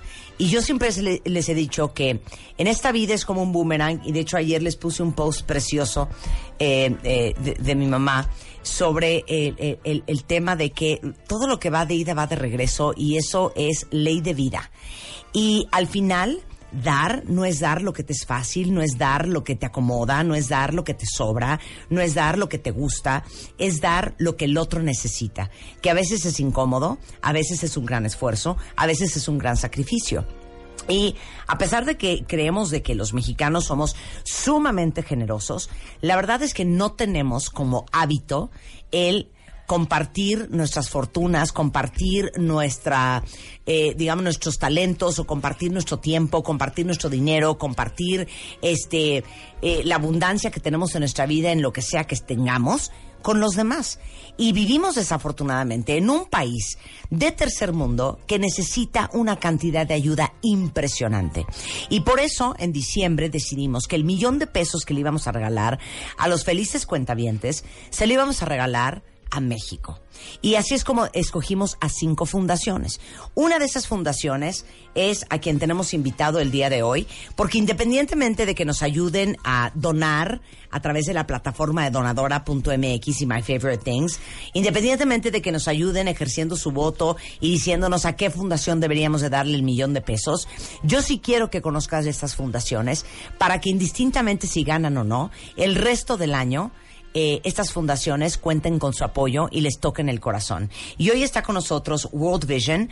eh, vino Sergio Medrano, que es director de sostenibilidad de World Vision México, y Laura Rodríguez, gerente de comunicación de World Vision, que seguramente ustedes conocen porque hemos trabajado mucho con ellos, porque fui embajadora de World Vision un buen tiempo, porque los acompañé a lugares como Bochil y Copainalá en Chiapas, a ver todo el programa de lo que hacen eh, con eh, familias familias eh, en pobreza extrema. Y ahora sí que los micrófonos son suyos y yo quiero que los cuentavientes los conozcan, no solamente para que decidan si van a votar por ustedes, no solamente para que les donen un dinero, sino para que el resto de los años cuente con el apoyo de todos los que los están escuchando. O sea que arránquense, suelten su pitch. Gracias. Oye, Marta, muchas, muchas gracias. Primero, obviamente, por todo el apoyo que nos has dado, por, por ese tiempo de embajadora maravillosa, por esa visita en 2014 a Chiapas, que estuvo increíble. Y también, eh, gracias por incluirnos en este My Favorite Things, que nos está dando esta plataforma, precisamente como tú dices, para que mucha gente nos pueda conocer, conozca la misión de World Vision y además también para sensibilizarnos un poco, tocaste un tema que es importantísimo. Y es que en México no tenemos arraigado ese gen de ayuda y de solidaridad. O sea, sí, pero lo vimos en la emergencia. Es como cuando ya el agua nos llegó al cuello, ¿no? Entonces, en este, en este agradecer lo que tenemos y el poder donar a una causa, queremos presentarte World Vision, que es una organización que no es asistencialista. A eso me refería con que tocaste un punto bien importante y es que hay que saber ayudar. Entonces, sabiendo qué es lo que hace World Vision, este, pues puedes entender que no la gente no necesita que lo ayudes y te vayas. No es nada más ir, dar y, y regresarte. World Vision tiene por eso una plataforma súper interesante que Sergio Medrano te podrá explicar mucho mejor. Claro, por eso el tema de sostenibilidad. Y explica la diferencia. Ubican ese dicho, ¿no? De no le des pescado, enséñale a pescar, ¿no? Exacto, Eh, gracias Marta, gracias por la invitación. Y tienes mucha razón, exactamente es no es darle las cosas, sino enseñarle a que hagan las cosas, ¿no? Y bueno, World Vision es una organización internacional, global, en México estamos con- en- eh, tenemos más de 35 años ya en México, más de 65 en el mundo, estamos en más de 90 países. Y en México estamos en ocho estados de la República, Chiapas, uno de los de fu- donde tú fuiste. Dame la lista. Este, mira, Están en es Chiapas. Chiapas, Oaxaca, eh, estamos en Tijuana, estamos en Michoacán, estamos en Guerrero y estamos en San Luis eh, San Luis Potosí. Potosí. Estado de Y México. Estado de México, Estado de claro. México son los ocho. Claro. ¿Sí? Ok. Entonces, eh, esta, eh, tenemos ya 35 años en México y lo que estamos enfocados es a los niños, niñas y adolescentes, como tú bien lo sabes. Eh, también estamos en lugares de los más vulnerables de México, en las comunidades más vulnerables en México. Eh, también eh, lo, lo que nosotros hacemos es crear ambientes eh, seguros, protegidos y felices para que los niños tengan las mismas oportunidades que todos nosotros, ¿sí? Este, para que ningún niño, ninguna niña se quede atrás en estas oportunidades que, que, que- que se pueden brindar para ellos, ¿no? Entonces, eh, esto es lo que hacemos nosotros. Nosotros hacemos eh, darle esa dignidad y esa autoestima a los niños para que puedan aprovechar las oportunidades que les puede ofrecer. Y la pregunta que muchos se hacen es, ¿cómo, pero cómo lo logran? O sea, ¿cómo, cómo logran que, que llegar y dar la ayuda? Es, llegamos y nos estacionamos. O sea, literal, World Vision busca las comunidades más vulnerables, de, eh, eh, eh, en, todo, en todo el país y al estar en las comunidades pues nos enfocamos en, en ayudarlos a través de diferentes programas que tienen plataformas de largo y corto plazo claro. ¿no? Entonces, estas plataformas incluyen todo lo que los niños necesitan, o sea, el bienestar de los niños en redondo. Claro. Y hoy justamente estamos presentando la segunda de cinco fundaciones World Vision a Sergio Medrano, director de sostenibilidad, y a Laura Rodríguez, gerente de comunicación, para que les cuente qué hace World Vision en México y qué hacen en, nueve de los estados más pobres de la República Mexicana. Entonces nos quedamos cuando Guillermo muy mal nos interrumpió. Ay, no, pero esas interrupciones No, no, más Vale la pena interrupción. Exacto. Estabas contando Sí. eh, por qué es un sistema o un proyecto sostenible. Sí, lo que hacemos es, bueno, generar esos ambientes seguros, protegidos eh, y, y felices para los niños. Eh, también nos apoyamos de sus padres, de sus maestros y lo hacemos de una forma eh, porque estamos en la comunidad. Estamos en la comunidad, tenemos gente de World Vision en la, en la comunidad, con voluntariados también, con voluntarios, eh, y también tenemos proyectos muy concretos en función a un plan diseñado con la misma comunidad. Y sus necesidades más apremiantes, lo- vemos cuáles son sus necesidades en conjunto con la comunidad y aplicamos los, los temas que nosotros manejamos, que somos expertos en salud, nutrición, agua limpia, educación, desarrollo económico y reducción de riesgos de desastres también. El- todos estos temas van enfocados a un tema general que es eliminar la violencia contra los niños. Que- Queremos atacar la violencia desde, la- desde su parte estructural, su parte psicológica, eh, su parte física, obviamente, y estos temas nos ayudan. Por ejemplo, cómo llevar agua limpia a los niños. Los niños se tardan a lo mejor eh, cuatro o cinco horas en traer todos los días agua limpia ¿no? Este, corren, ri- corriendo riesgos de seguridad, de, de y, y sufre, y- perdón. De integridad, sí. De integridad para ellos mismos, su integridad. Y nosotros llevamos esa, esa agua eh, saneada a las comunidades, ¿no? Donde, donde reducimos ese riesgo. También va acompañado de todos nuestros programas de educación, este, porque los niños eh, no están acostumbrados a bañarse todos los días, no saben cómo cuidar el agua, este, eh, tienen enfermedades in- eh, ga- gastrointestinales por lo mismo, ¿no? Por la falta de esta, de esta agua y cómo usarla. Claro. Entonces van acompañados de toda una cultura. Y una vez que la comunidad a través de los años es autosustentable, World Vision sale y se va a otra comunidad. Sí, es lo que eso es lo más importante que, que deja World Vision, que la comunidad sea autosustentable con un desarrollo económico también. Y no saben la diferencia que hace para una comunidad, porque tuve oportunidad de estar en, en Bochílico, Painalá, en, en Chiapas, con World Vision, eh, hacerles unos tanques de captación de aguas pluviales y poder tener agua potable eh, cerca de su casa y cómo cambia el tema de salud, cómo cambia el tema de higiene, cómo cambia el tema de seguridad para los niños y las mujeres. Es impresionante con ese esa pequeña, gran y enorme diferencia. Y me gustaría también que contaran, porque es algo que me impresionó muchísimo, hablando de esto de que no es lo mismo darle un pescado a alguien que enseñarlo a pescar, que parte del gran problema que sé que tienen, eh, eh, Laura, es el hecho de que las mujeres cocinan con leña. Y cocinan en cuartos cerrados, tienen muchas enfermedades pulmonares porque justamente están respirando el humo y ustedes les regalan cocinas ecológicas y regresan seis meses después y, y- y no las han usado. Y les dicen, ¿pero por qué? No, es que a mi marido no le gustan las tortillas o los frijoles este, más que en la leña. Pero tus pulmones, sí, pero es que a mi marido solo le gusta en leña. Entonces, no solamente es darles eh, la posibilidad de un mejor futuro, es también la terapia y enseñarles a cambiar, pues, costumbres y tradiciones de hace muchos años que no son saludables. Totalmente. Y esto es gestión comunitaria. Cuando World Vision llega a alguna comunidad eh, vulnerable, lo primero que hace es enterarse de cuáles son las verdaderas necesidades de esa comunidad, qué es lo que necesitan, qué es lo más apremiante. Y dentro de todo eso, pues están los usos y costumbres que tú acabas de mencionar, como lo de la leña. Entonces, claro que tiene que entrar este lado de... pues se puede decir terapia Sí, y de hablar sí. con ellos y explicarles cuáles son todos estos riesgos y sobre todo también la dieta, que eso es algo súper importante y que se nos va. eh, mira, Guillermo decía, Guillermo del Toro, eh, ahora que lo entrevistabas, decía algo increíble acerca de su película y es algo que, que es, es verdad y que todos los días lo vemos.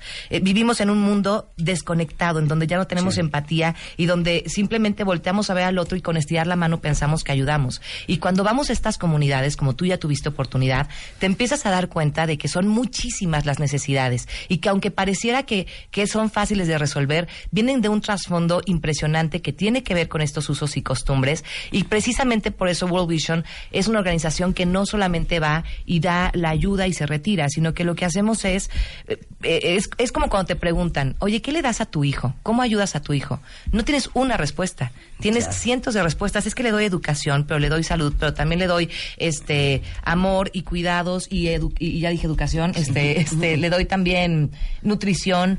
Eso es exactamente lo que hace World Vision. Cuando nos preguntan es que la respuesta es amplísima. Lo que queremos es precisamente que en un mundo donde también lo decía Guillermo, hay guerra y hay, eh, y hay tantas cosas que parecen tan malas, sí hay historias que pueden sobresalir y que salen de ahí y que salen, hay historias de éxito que tú no te puedes imaginar. Yo, cuando tuve la primera oportunidad de ir a Cielo Mazagua, que fue una de que es una de las comunidades, este veía a un chico entrar al lugar donde estábamos y les notas el empoderamiento que tienen. Así como tú dices, lo de los tanques de agua, hay muchas eh, otras ayudas que cuando se las das, ves literal cómo florece la gente. Claro, y eso claro. es lo que queremos, que florezcan los niños, pero no lo puedes lograr si no florece su comunidad completa. Claro. Tenemos que ayudarnos desde el fondo. Entonces, claro, los beneficiados son los niños. Cuando, cuando, cuando tú donas a World Vision, esa ayuda se va a un niño, pero permea, se va Sí, a la impacta al resto de la familia y, a comunidad. toda la comunidad. Claro. Ahora, eh, independientemente de que ellos están eh, pues en esta convocatoria de My Favorite Things para ver si reciben, eh, gracias a sus votos, el millón de pesos, eh, ustedes pueden donar a World Vision, ya sea eh, a través de su página, que es World Vision eh, punto punto o en Facebook igualmente como World Vision MX o en, o en Twitter. Pero eh, ustedes tienen un programa para que cualquiera de los cuentavientes pueda adoptar un niño, Sergio? Así es, se llama patrocinar un niño. El patrocinio funciona, es un donativo recurrente mensualmente de 300 pesos. Se pueden meter a nuestra página que tú ya nombraste ahorita, mencionaste, y eh, buscar el patrocinio mensual. Esto es una, estás apoyando realmente, el- como comentaba Laura, estás apoyando al, al niño, impactando en su comunidad. El impacto directo es al niño, el indirecto es, a sus hermanos, a sus papás, a su comunidad, a sus escuelas. Y es, un- es una comunicación durante el tiempo que, es, que quiera el patrocinador de esos 300 pesos mensuales, una comunicación estrecha con el niño. O sea, te manda cartas el niño, te cuenta cómo va, le puedes mandar un regalo de su cumpleaños, un regalo de Navidad. Y esos 300 pesos que te cuesta eh, para todos los cuentavientes que nos están escuchando patrocinar a un niño, ustedes no tienen una idea lo que significan esos 300 pesos.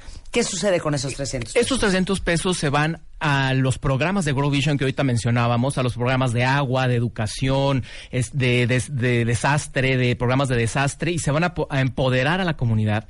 Lo que yo siempre he dicho que hace World Vision en un resumen muy sencillo es darle autoestima y dignidad a los niños, para que tengan esa capacidad humana de ver las de tener las oportunidades que todos tenemos. ¿sí? O sea, hay, casos de éxito de niños patrocinados eh, que salen de su comunidad, estudian una carrera, regresan a su comunidad, a que su comunidad siga siendo eh, sustentable. Y, y eso es lo que queremos, que la comunidad, que ellos salgan por sí solos, no darles, no darles el pescado, como Por platicábamos. supuesto. ahorita. Bueno, pues World Vision puede conocer toda la labor que hacen en worldvision.org.mx.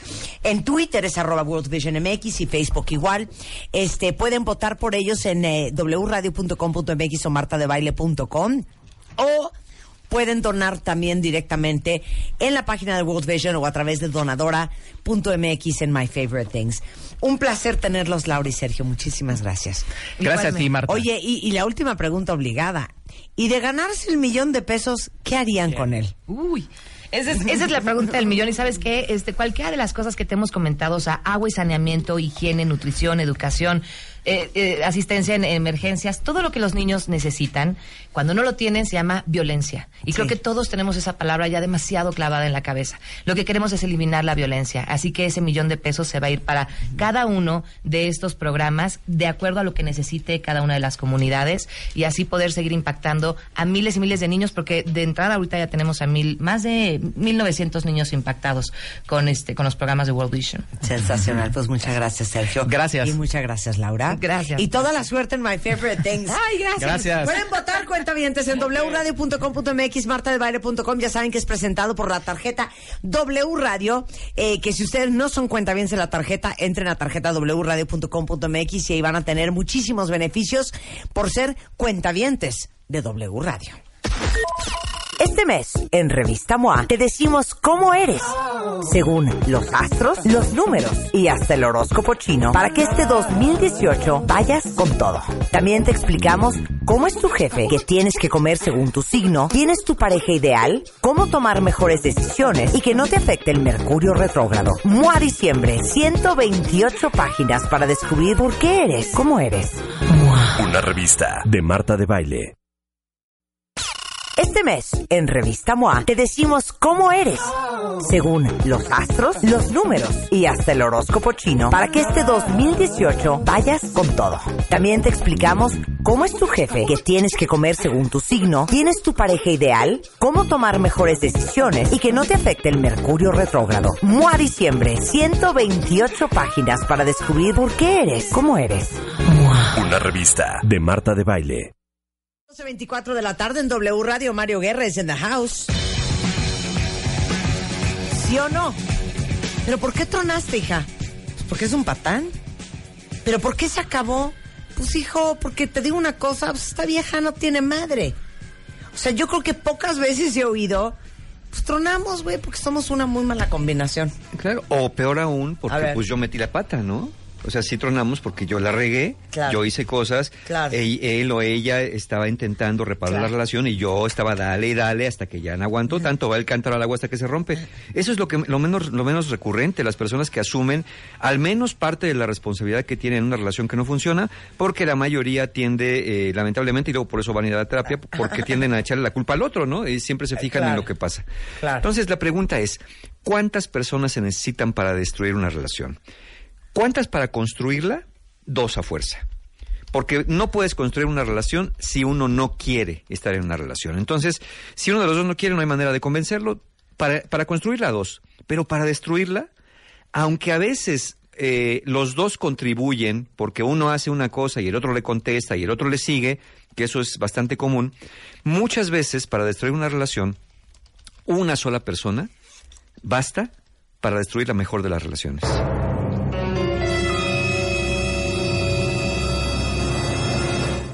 Pitos y flautas. Con una, ¿eh? Con una sola. O sea, yo, yo, yo llevaba pensando que eran, o sea, takes to the tango. Eh, normalmente es lo que y pensamos. de hecho dije, Sí. aunque a veces Sí. siempre hay alguien en la relación dispuesto a cooperar para darle la madre. a cooperar ¿eh? más. Mira, eh, hay personas que consciente y voluntariamente no están a gusto en una relación, pero no se atreven a terminarla y por eso van generando un clima para que el otro reviente y después decirle, bueno, vamos a terminar porque tú quisiste, pero yo quería echarle ganas, cuando de manera activa o pasiva estaban siendo bien agresivos. De esos no vamos a hablar porque hemos hablado varias ocasiones, pero sí vamos a hablar de un tipo de persona que no es que quiera que se termine la relación, difícilmente alguien consciente y deliberadamente quiere que su relación vaya a la basura, ¿no? Sobre todo si es buena, es buena para ambos. Pero hay personas que sin la conciencia de hacerlo le dan en la torre. Y estas, básicamente podemos decir que quien truena una relación sin querer, pero le sale muy bien, son las personas egoístas.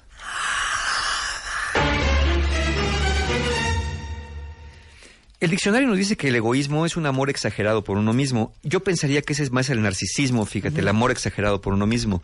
No, el egoísta es una persona que tiene en el fondo mucho miedo de que no se satisfagan sus necesidades y por lo tanto es una persona que antepone esas necesidades sin considerar las de las demás.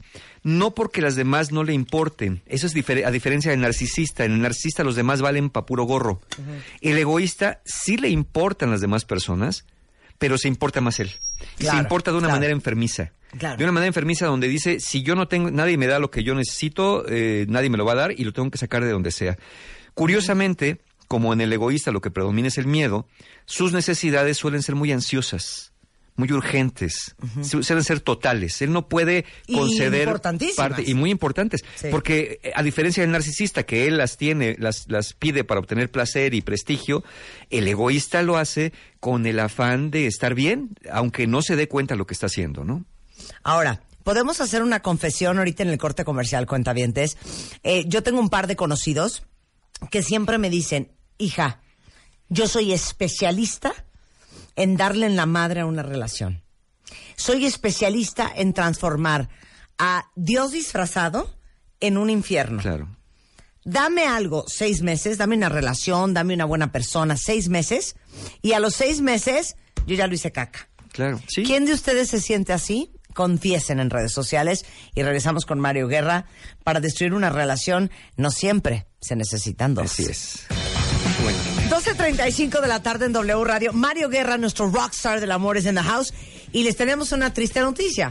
Aunque para empezar una relación sí se necesitan dos, para terminarla con uno bueno, bien egoísta, Con bien, egoísta. destructivo, con eso la Con destruimos. eso se acaba la mejor de las relaciones. El problema, el problema con el egoísmo es que la persona egoísta no se da cuenta que está siendo egoísta. Y como no se da cuenta que está siendo egoísta porque a él le parece muy normal, pues no hace nada absolutamente para cambiar esa realidad. ¿Cómo nos damos cuenta que una persona está siendo egoísta? Sí, es lo ¿Cómo- que quiero, quiero las formas Sí. de, de comportarse. ¿Cómo, cómo, ¿Cómo puede destruirla? ¿Por qué es tan dañino? Primero, el egoísta lo quiere todo para sí y lo va a obtener de la manera que sea. Así sea sobre de ti.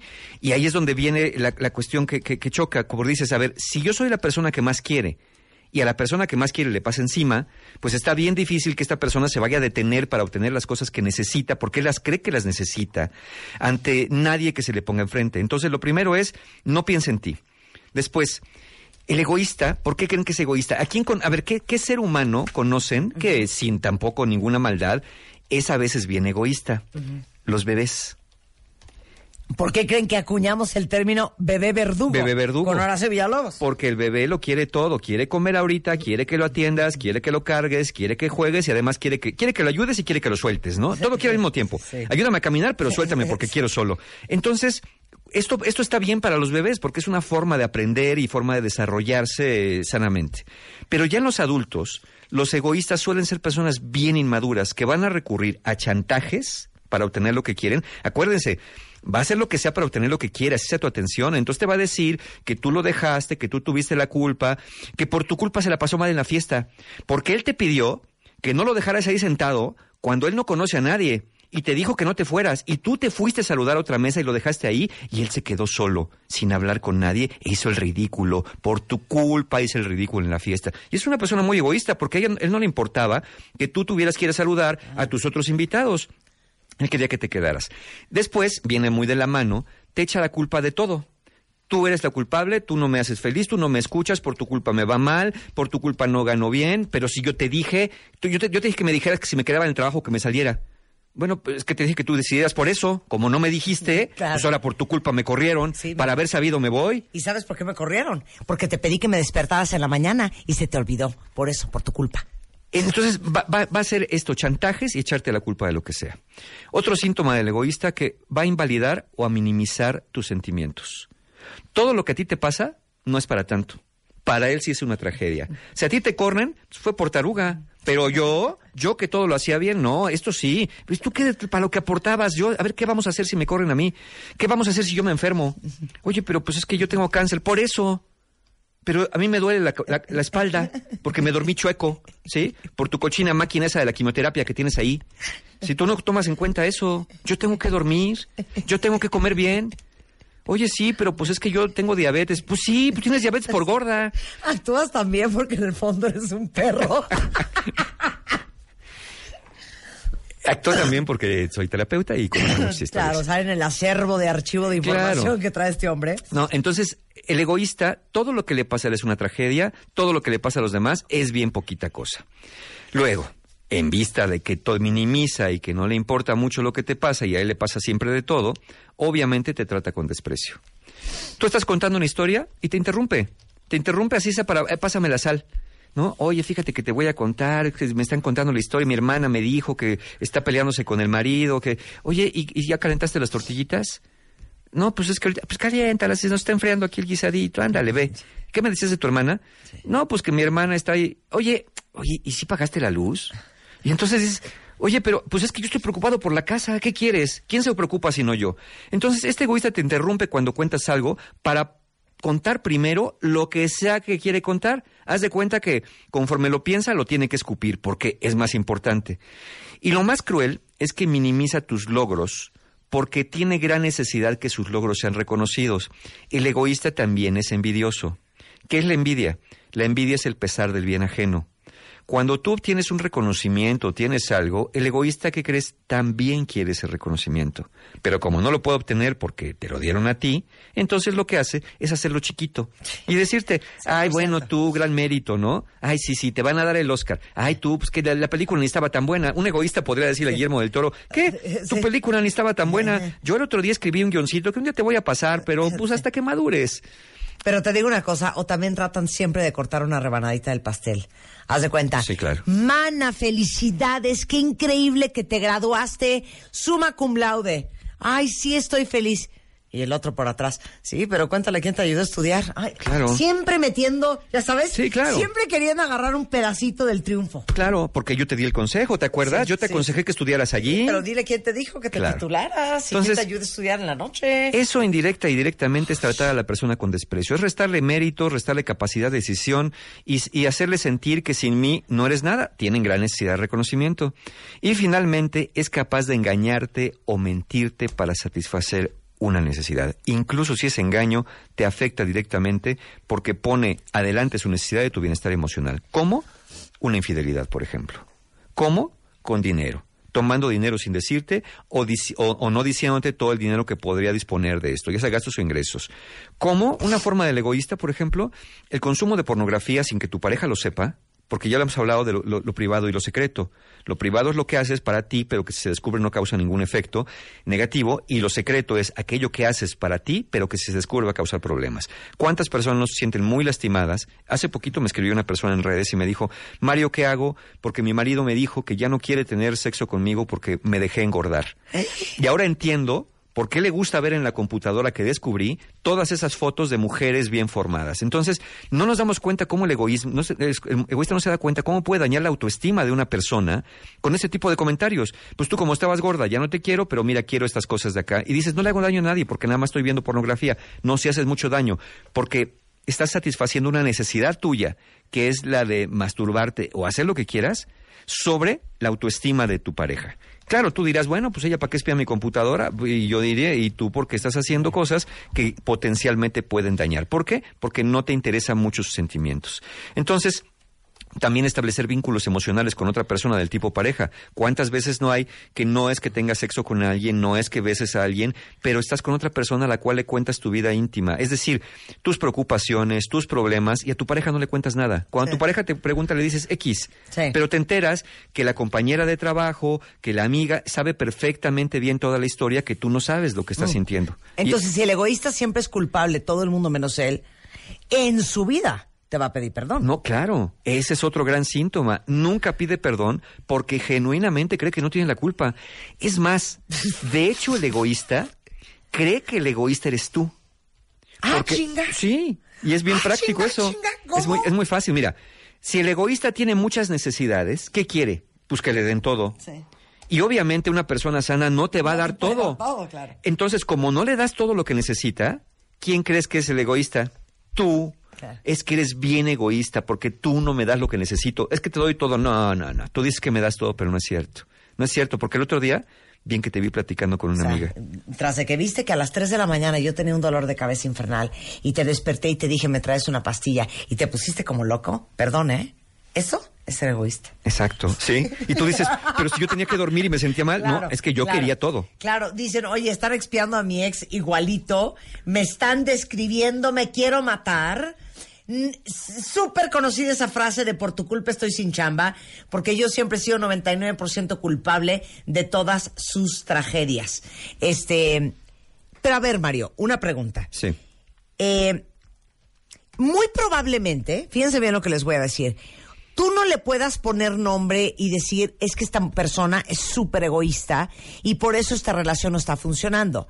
Simplemente vas a estar harto y hasta la coronilla, Sí, de no ver salida de ¿no? esto. Ujú. Y te vas a ir. Pero por no ponerle nombre y por no ponerle un alto, acabas siendo como un poco cómplice del otro. Eh, mira, sí y no. No es que seamos cómplices, no es que nos guste sufrir. Una persona sana también va a intentar encontrar la manera de reparar su relación.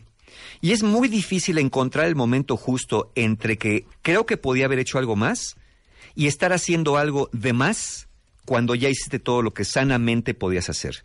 Creo que sugerir a la persona, tenemos que buscar ayuda, sugerir eh, cambios de actitud, poner el acento en algo que está pasando que a mí me lastima, es una muy buena manera de hacerlo. Pero si ya dijiste lo que te duele y el otro te sigue lastimando de la misma manera, ya tienes que pensar que enfrente a ti tienes una persona egoísta. Claro, pero lo que te quiero decir es que es bien fácil no reconocerlo y, y no ponerle nombre. Sí. Y te lo, te lo digo porque ahora que estabas hablando me quedé pensando en una historia mía. Yo me acuerdo, yo tuve un novio cuentavientes que todo el mundo pensaba que era súper generoso. Hasta que un día dije, qué babosa estoy. Todo lo que él me daba, todo lo que él me regalaba, siempre there was something in it for him. O sea, siempre en algo tenía que ver él. O sea, si tú le regalas un anillo a tu mujer, pues quien lo va a traer puesto es ella. Punto y se acabó. Pero si tú invitas a tu vieja a un viaje, pues tú también vas. Claro. ¿No? Claro. Todo lo que él me daba tenía te- había un beneficio escondido para él, siempre. Sí.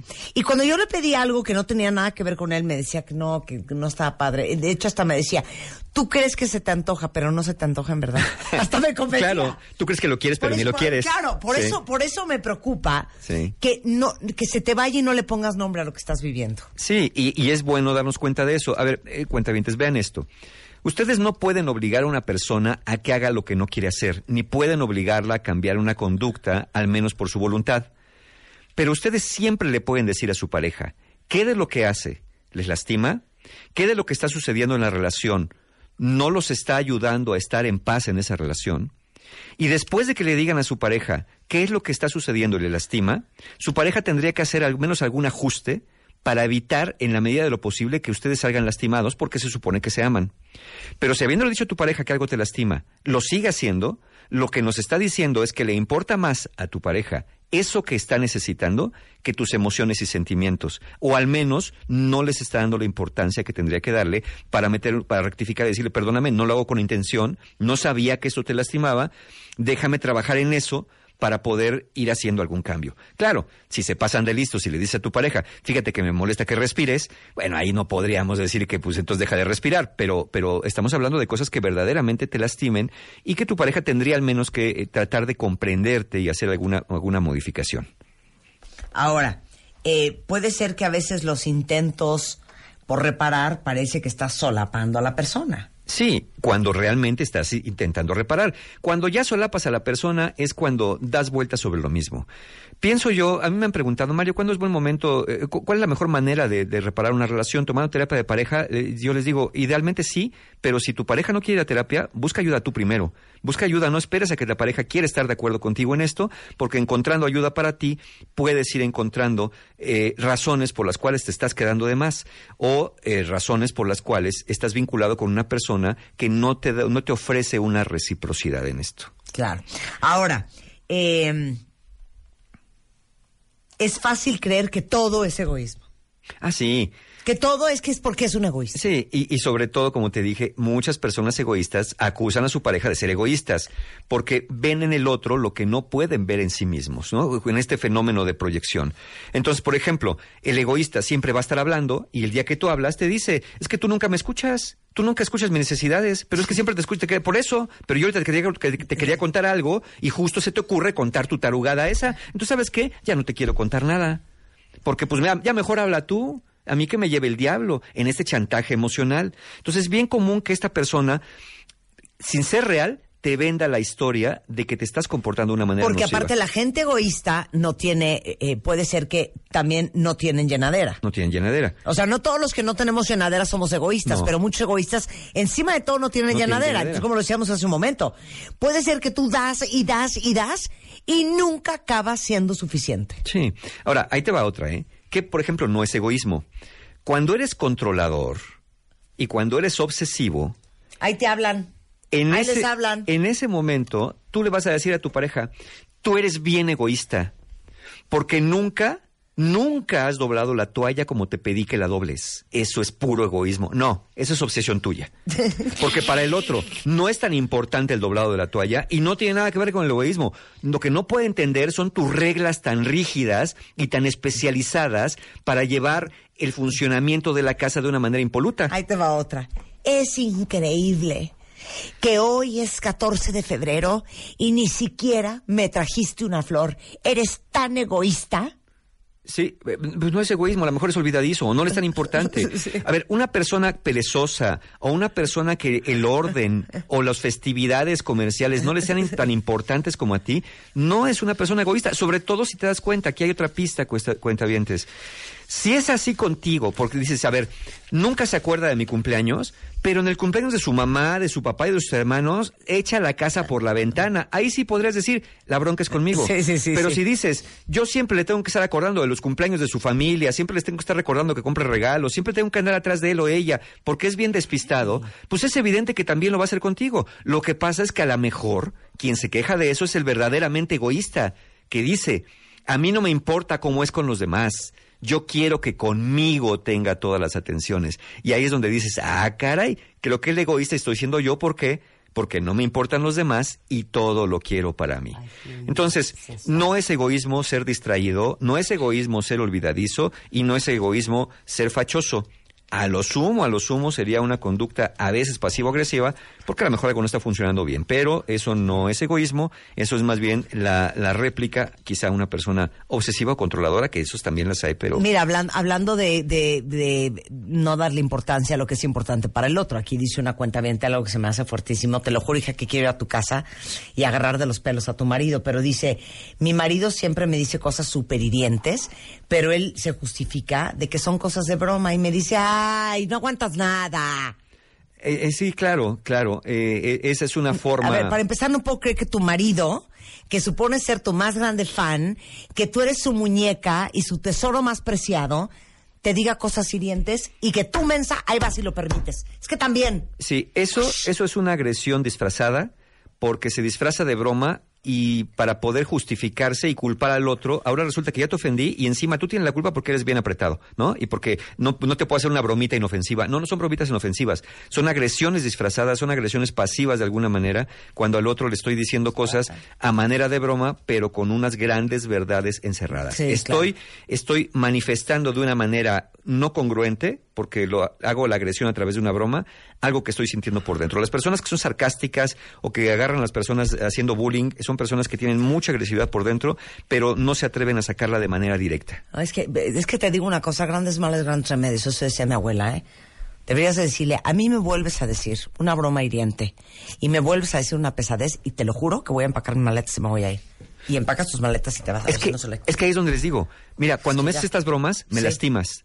Ay, pero es broma. Ok, mira, yo sé que es broma. Nada más te digo una cosa, que esto de verdad me lastima profundamente. ¿Sabes qué? Tú decides cómo actuar. Y si te vuelve a hacer la broma, en ese momento dices, yo no quiero estar con una persona que sabiendo que me estaba lastimando, decidió persistir en la conducta. Entonces agarras tus maletas y te vas. Exacto. Y le dices, se te dijo, se te repitió, se te volvió a decir, hiciste lo que se te dio la gana. Claro. Ahí va otra. ¿Qué tal el, el descaro de que cuando todavía te dicen que por tu culpa te dejó por otra? Eh, eso- O sea, tú eres hasta culpable de su decisión de Claro, ser infiel. Claro, eso es una joya. ¿Estamos de acuerdo? Eso ya es la joya de la corona. Es la joya de la The corona. coronation. Sí. The coronation. Sí, no, The crown. porque mira, It's the crown. Tú podrás It's the ser. crown. Tú podrás ser Lucrecia Borgia o podrás ser el peor ser sobre la tierra. Que yo, si me identifico que me está haciendo, que estoy siendo maltratado por ti, no necesariamente me tengo que ir con otra persona. Puedo tomar mi dignidad e- y moverme de ese lugar. Pero es muy fácil decir, claro, de responsabilizarte como un niño inmaduro, ¿no? Por tu culpa no hice la tarea, porque no me acordaste. Por tu culpa llegué tarde a la escuela, porque no me levantaste. Por, ti- por tu culpa fui a caer a los brazos de otra persona, porque tú no me acariciaste. ¿Qué quieres? Y lo mío es sufrir, y lo mío bueno, es perdón, o ser sea, inmaduro. eh, da risa y es cero de risa. Pero qué tal cuando es que yo no te quería pegar, pero es que me haces enojar y me haces pegarte.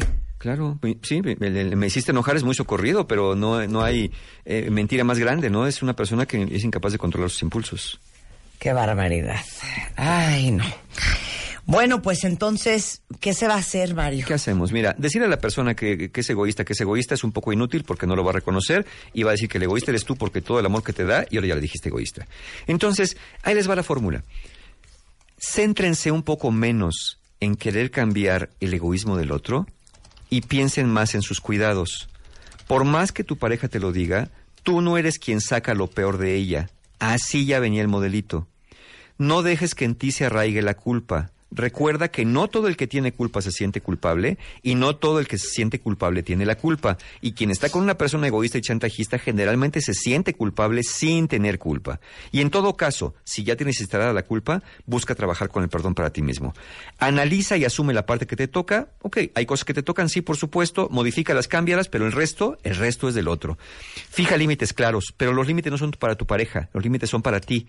Es donde tienes que decir, yo ya no me puedo permitir seguir soportando estos malos tratos, yo no me puedo permitir seguir dando sin recibir nada.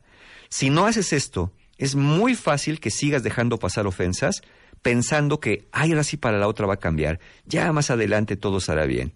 Y finalmente, asume una cosa, el egoísmo es una falla del carácter.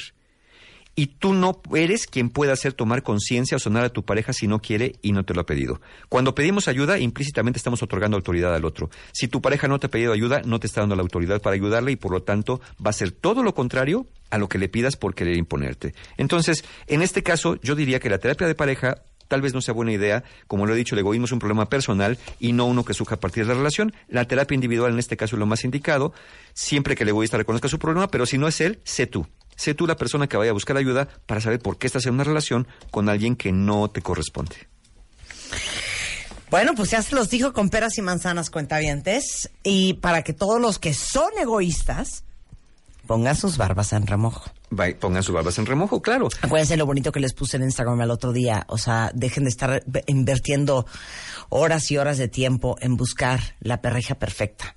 Mejor inviertan horas y horas de tiempo en ustedes, en convertirse en una mejor persona para ser una pareja menos defectuosa. Menos defectuosa. Y ¿No? justamente para eso tenemos talleres. El domingo tenemos un taller de sanando heridas de la infancia, que muchas de estas actitudes vienen arraigadas de la infancia, con berrinches, con chantajes. Qué mejor que empezar a sanar desde la raíz. Lo tenemos este domingo 21 de enero. El 28 de enero tenemos el poder del perdón para aquellos que han estado aguantando y que se sienten culpables. Ahí está la manera también de sanar esto. Esos son de enero. Y en febrero, ¿qué creen? Tenemos puros talleres que tienen que ver con el amor. Arrancamos el mes del amor con nuestro taller Conciencia para Amar para personas solteras, para que agarren mejores herramientas. Es el 3 de febrero. El 10 de febrero, la ciencia y el arte de ser pareja, un taller para parejas para que aprendan a comunicarse de otra manera desde la generosidad y no desde el egoísmo. Y finalmente, el día 11 tenemos relaciones rotas. Si ya todo lo demás falla, si no hay pareja, si están por la calle de la amargura porque los dejaron o terminaron una relación y no pueden salir de ahí, Relaciones Rotas es un excelente espacio